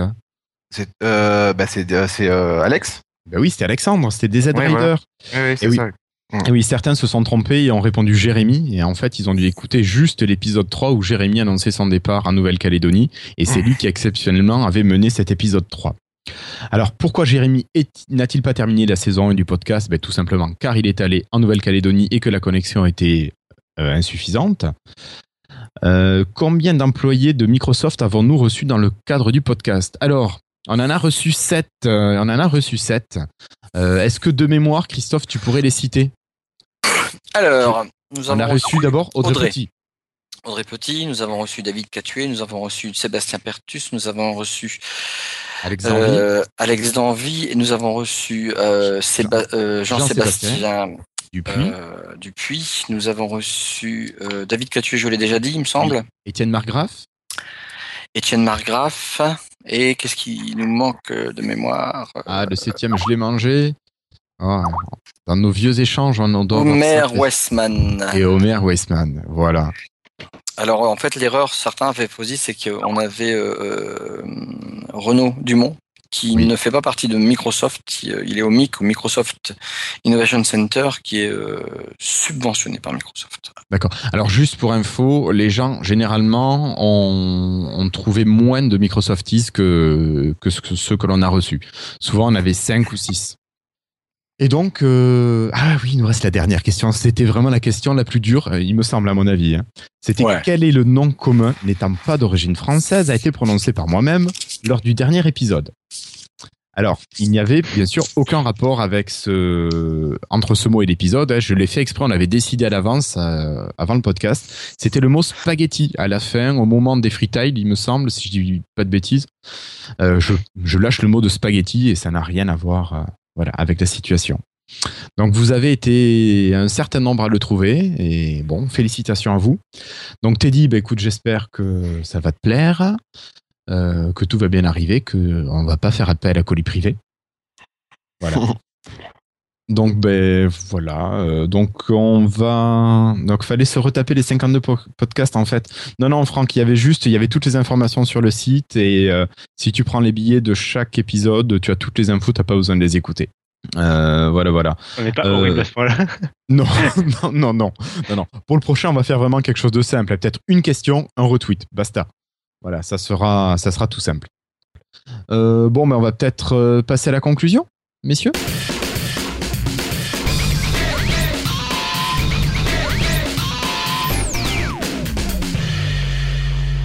Alors, euh, aujourd'hui, exceptionnellement, euh, je ne ferai pas les, les remerciements. Euh, enfin, on sait qu'Olivier, ici présent, encore dans le chat, a, laissé des commentaires et on a pu échanger grâce à lui. Euh, voilà, pas de nouveaux messages sur iTunes et bon, quelques petits messages sur la page du concours. Bon, messieurs, où est-ce qu'on peut nous retrouver Donc sur la page euh, du billet de l'émission qui sera en ligne demain, sur la page Facebook www.facebook.com slash lifestyle, aussi sur Podcast France animé encore pour quelques jours par la Nouf, car il va céder ça à Podcho. Et enfin sur iTunes, euh, voilà. Et sur ces deux outils, vous pourrez nous laisser des étoiles. Je vous rappelle, Teddy, hein, qu'il y a la boutique Spreadshirt de Lifestyle qui est toujours là. Tu pourras t'offrir en plus du 15-20 un t-shirt ou des mugs ou voilà tout ce qui est proposé. hein. Sois fou. Il recevra, un- il recevra un autocollant euh, Internet Explorer. Je veux une photo de cet autocollant sur sa bagnole. Voilà. Ou sur ton vélo si tu n'as pas de voiture. Euh, messieurs, un petit message perso. Christophe Bah euh, non, euh, bien contre en état. Je vais partager juste la photo du Delvenu là. Je vous donne le lien dans deux secondes pour que vous voyez ce qui arrive dans la prochaine boîte aux lettres du gagnant. Voilà. Euh, bon, euh, Cassim, un petit mot. Toujours content d'être Euh, ici. Ouais. J'ai hâte d'être au prochain épisode pour donner des retours sur la. pouvoir tester enfin cette montre que j'attends depuis l'annonce. Ouais, moi aussi, ouais. Ok. Voilà. Euh, David, un petit mot. Rien de particulier. Rien de particulier. Euh, Patrick. Écoute, moi j'aimerais saluer tous nos copains du chat là qui ont tenu quand même quand- pendant quelques heures hein, ce soir, qui nous ont Ouais, ouais. suivis, qui ont chatté. Enfin, je- j'aime de plus en plus ce système-là euh, en même temps que l'émission. C'est vraiment un, un, petit- un grand plus qu'on a par rapport à avant. Et puis je trouve ça sympa. Ouais, ouais. Merci, merci, merci à tous et à toutes. Florian. Bah, moi aussi, j'étais très content d'être là ce soir, effectivement, avec vous tous. Hein, euh, et puis, effectivement, je trouve que le, le live euh, dans Lifestyle, c'est vachement cool. Et puis, ça apporte une autre dimension et c'est super sympa. Et merci, effectivement, aussi à tous ceux bah, qui étaient présents sur le chat. hein, ça, ça anime tout ça encore plus. Voilà. Ben, merci beaucoup. Euh, ben, moi, je remercie, je remercie toute l'équipe qui m'a bien aidé à préparer l'émission cette, euh, enfin pour cette, euh, pour ce numéro 54. J'étais pas mal pris en dehors, et je remercie toutes les personnes qui ont participé. Bon, désolé aux perdants, mais on a avec qu'un 15-20 à faire gagner. Et j'espère que vous participerez encore plus nombreux pour, euh, ben, pour le, le nouveau concours pour gagner la Delvenu 8 Pro. Voilà. Donc, merci aux personnes du chat. Merci à vous, chers collègues. Et je vous souhaite une bonne soirée, puis je vous dis à dans deux semaines. Au revoir tout le monde. Bonne soirée. Salut, bye bye. Plus.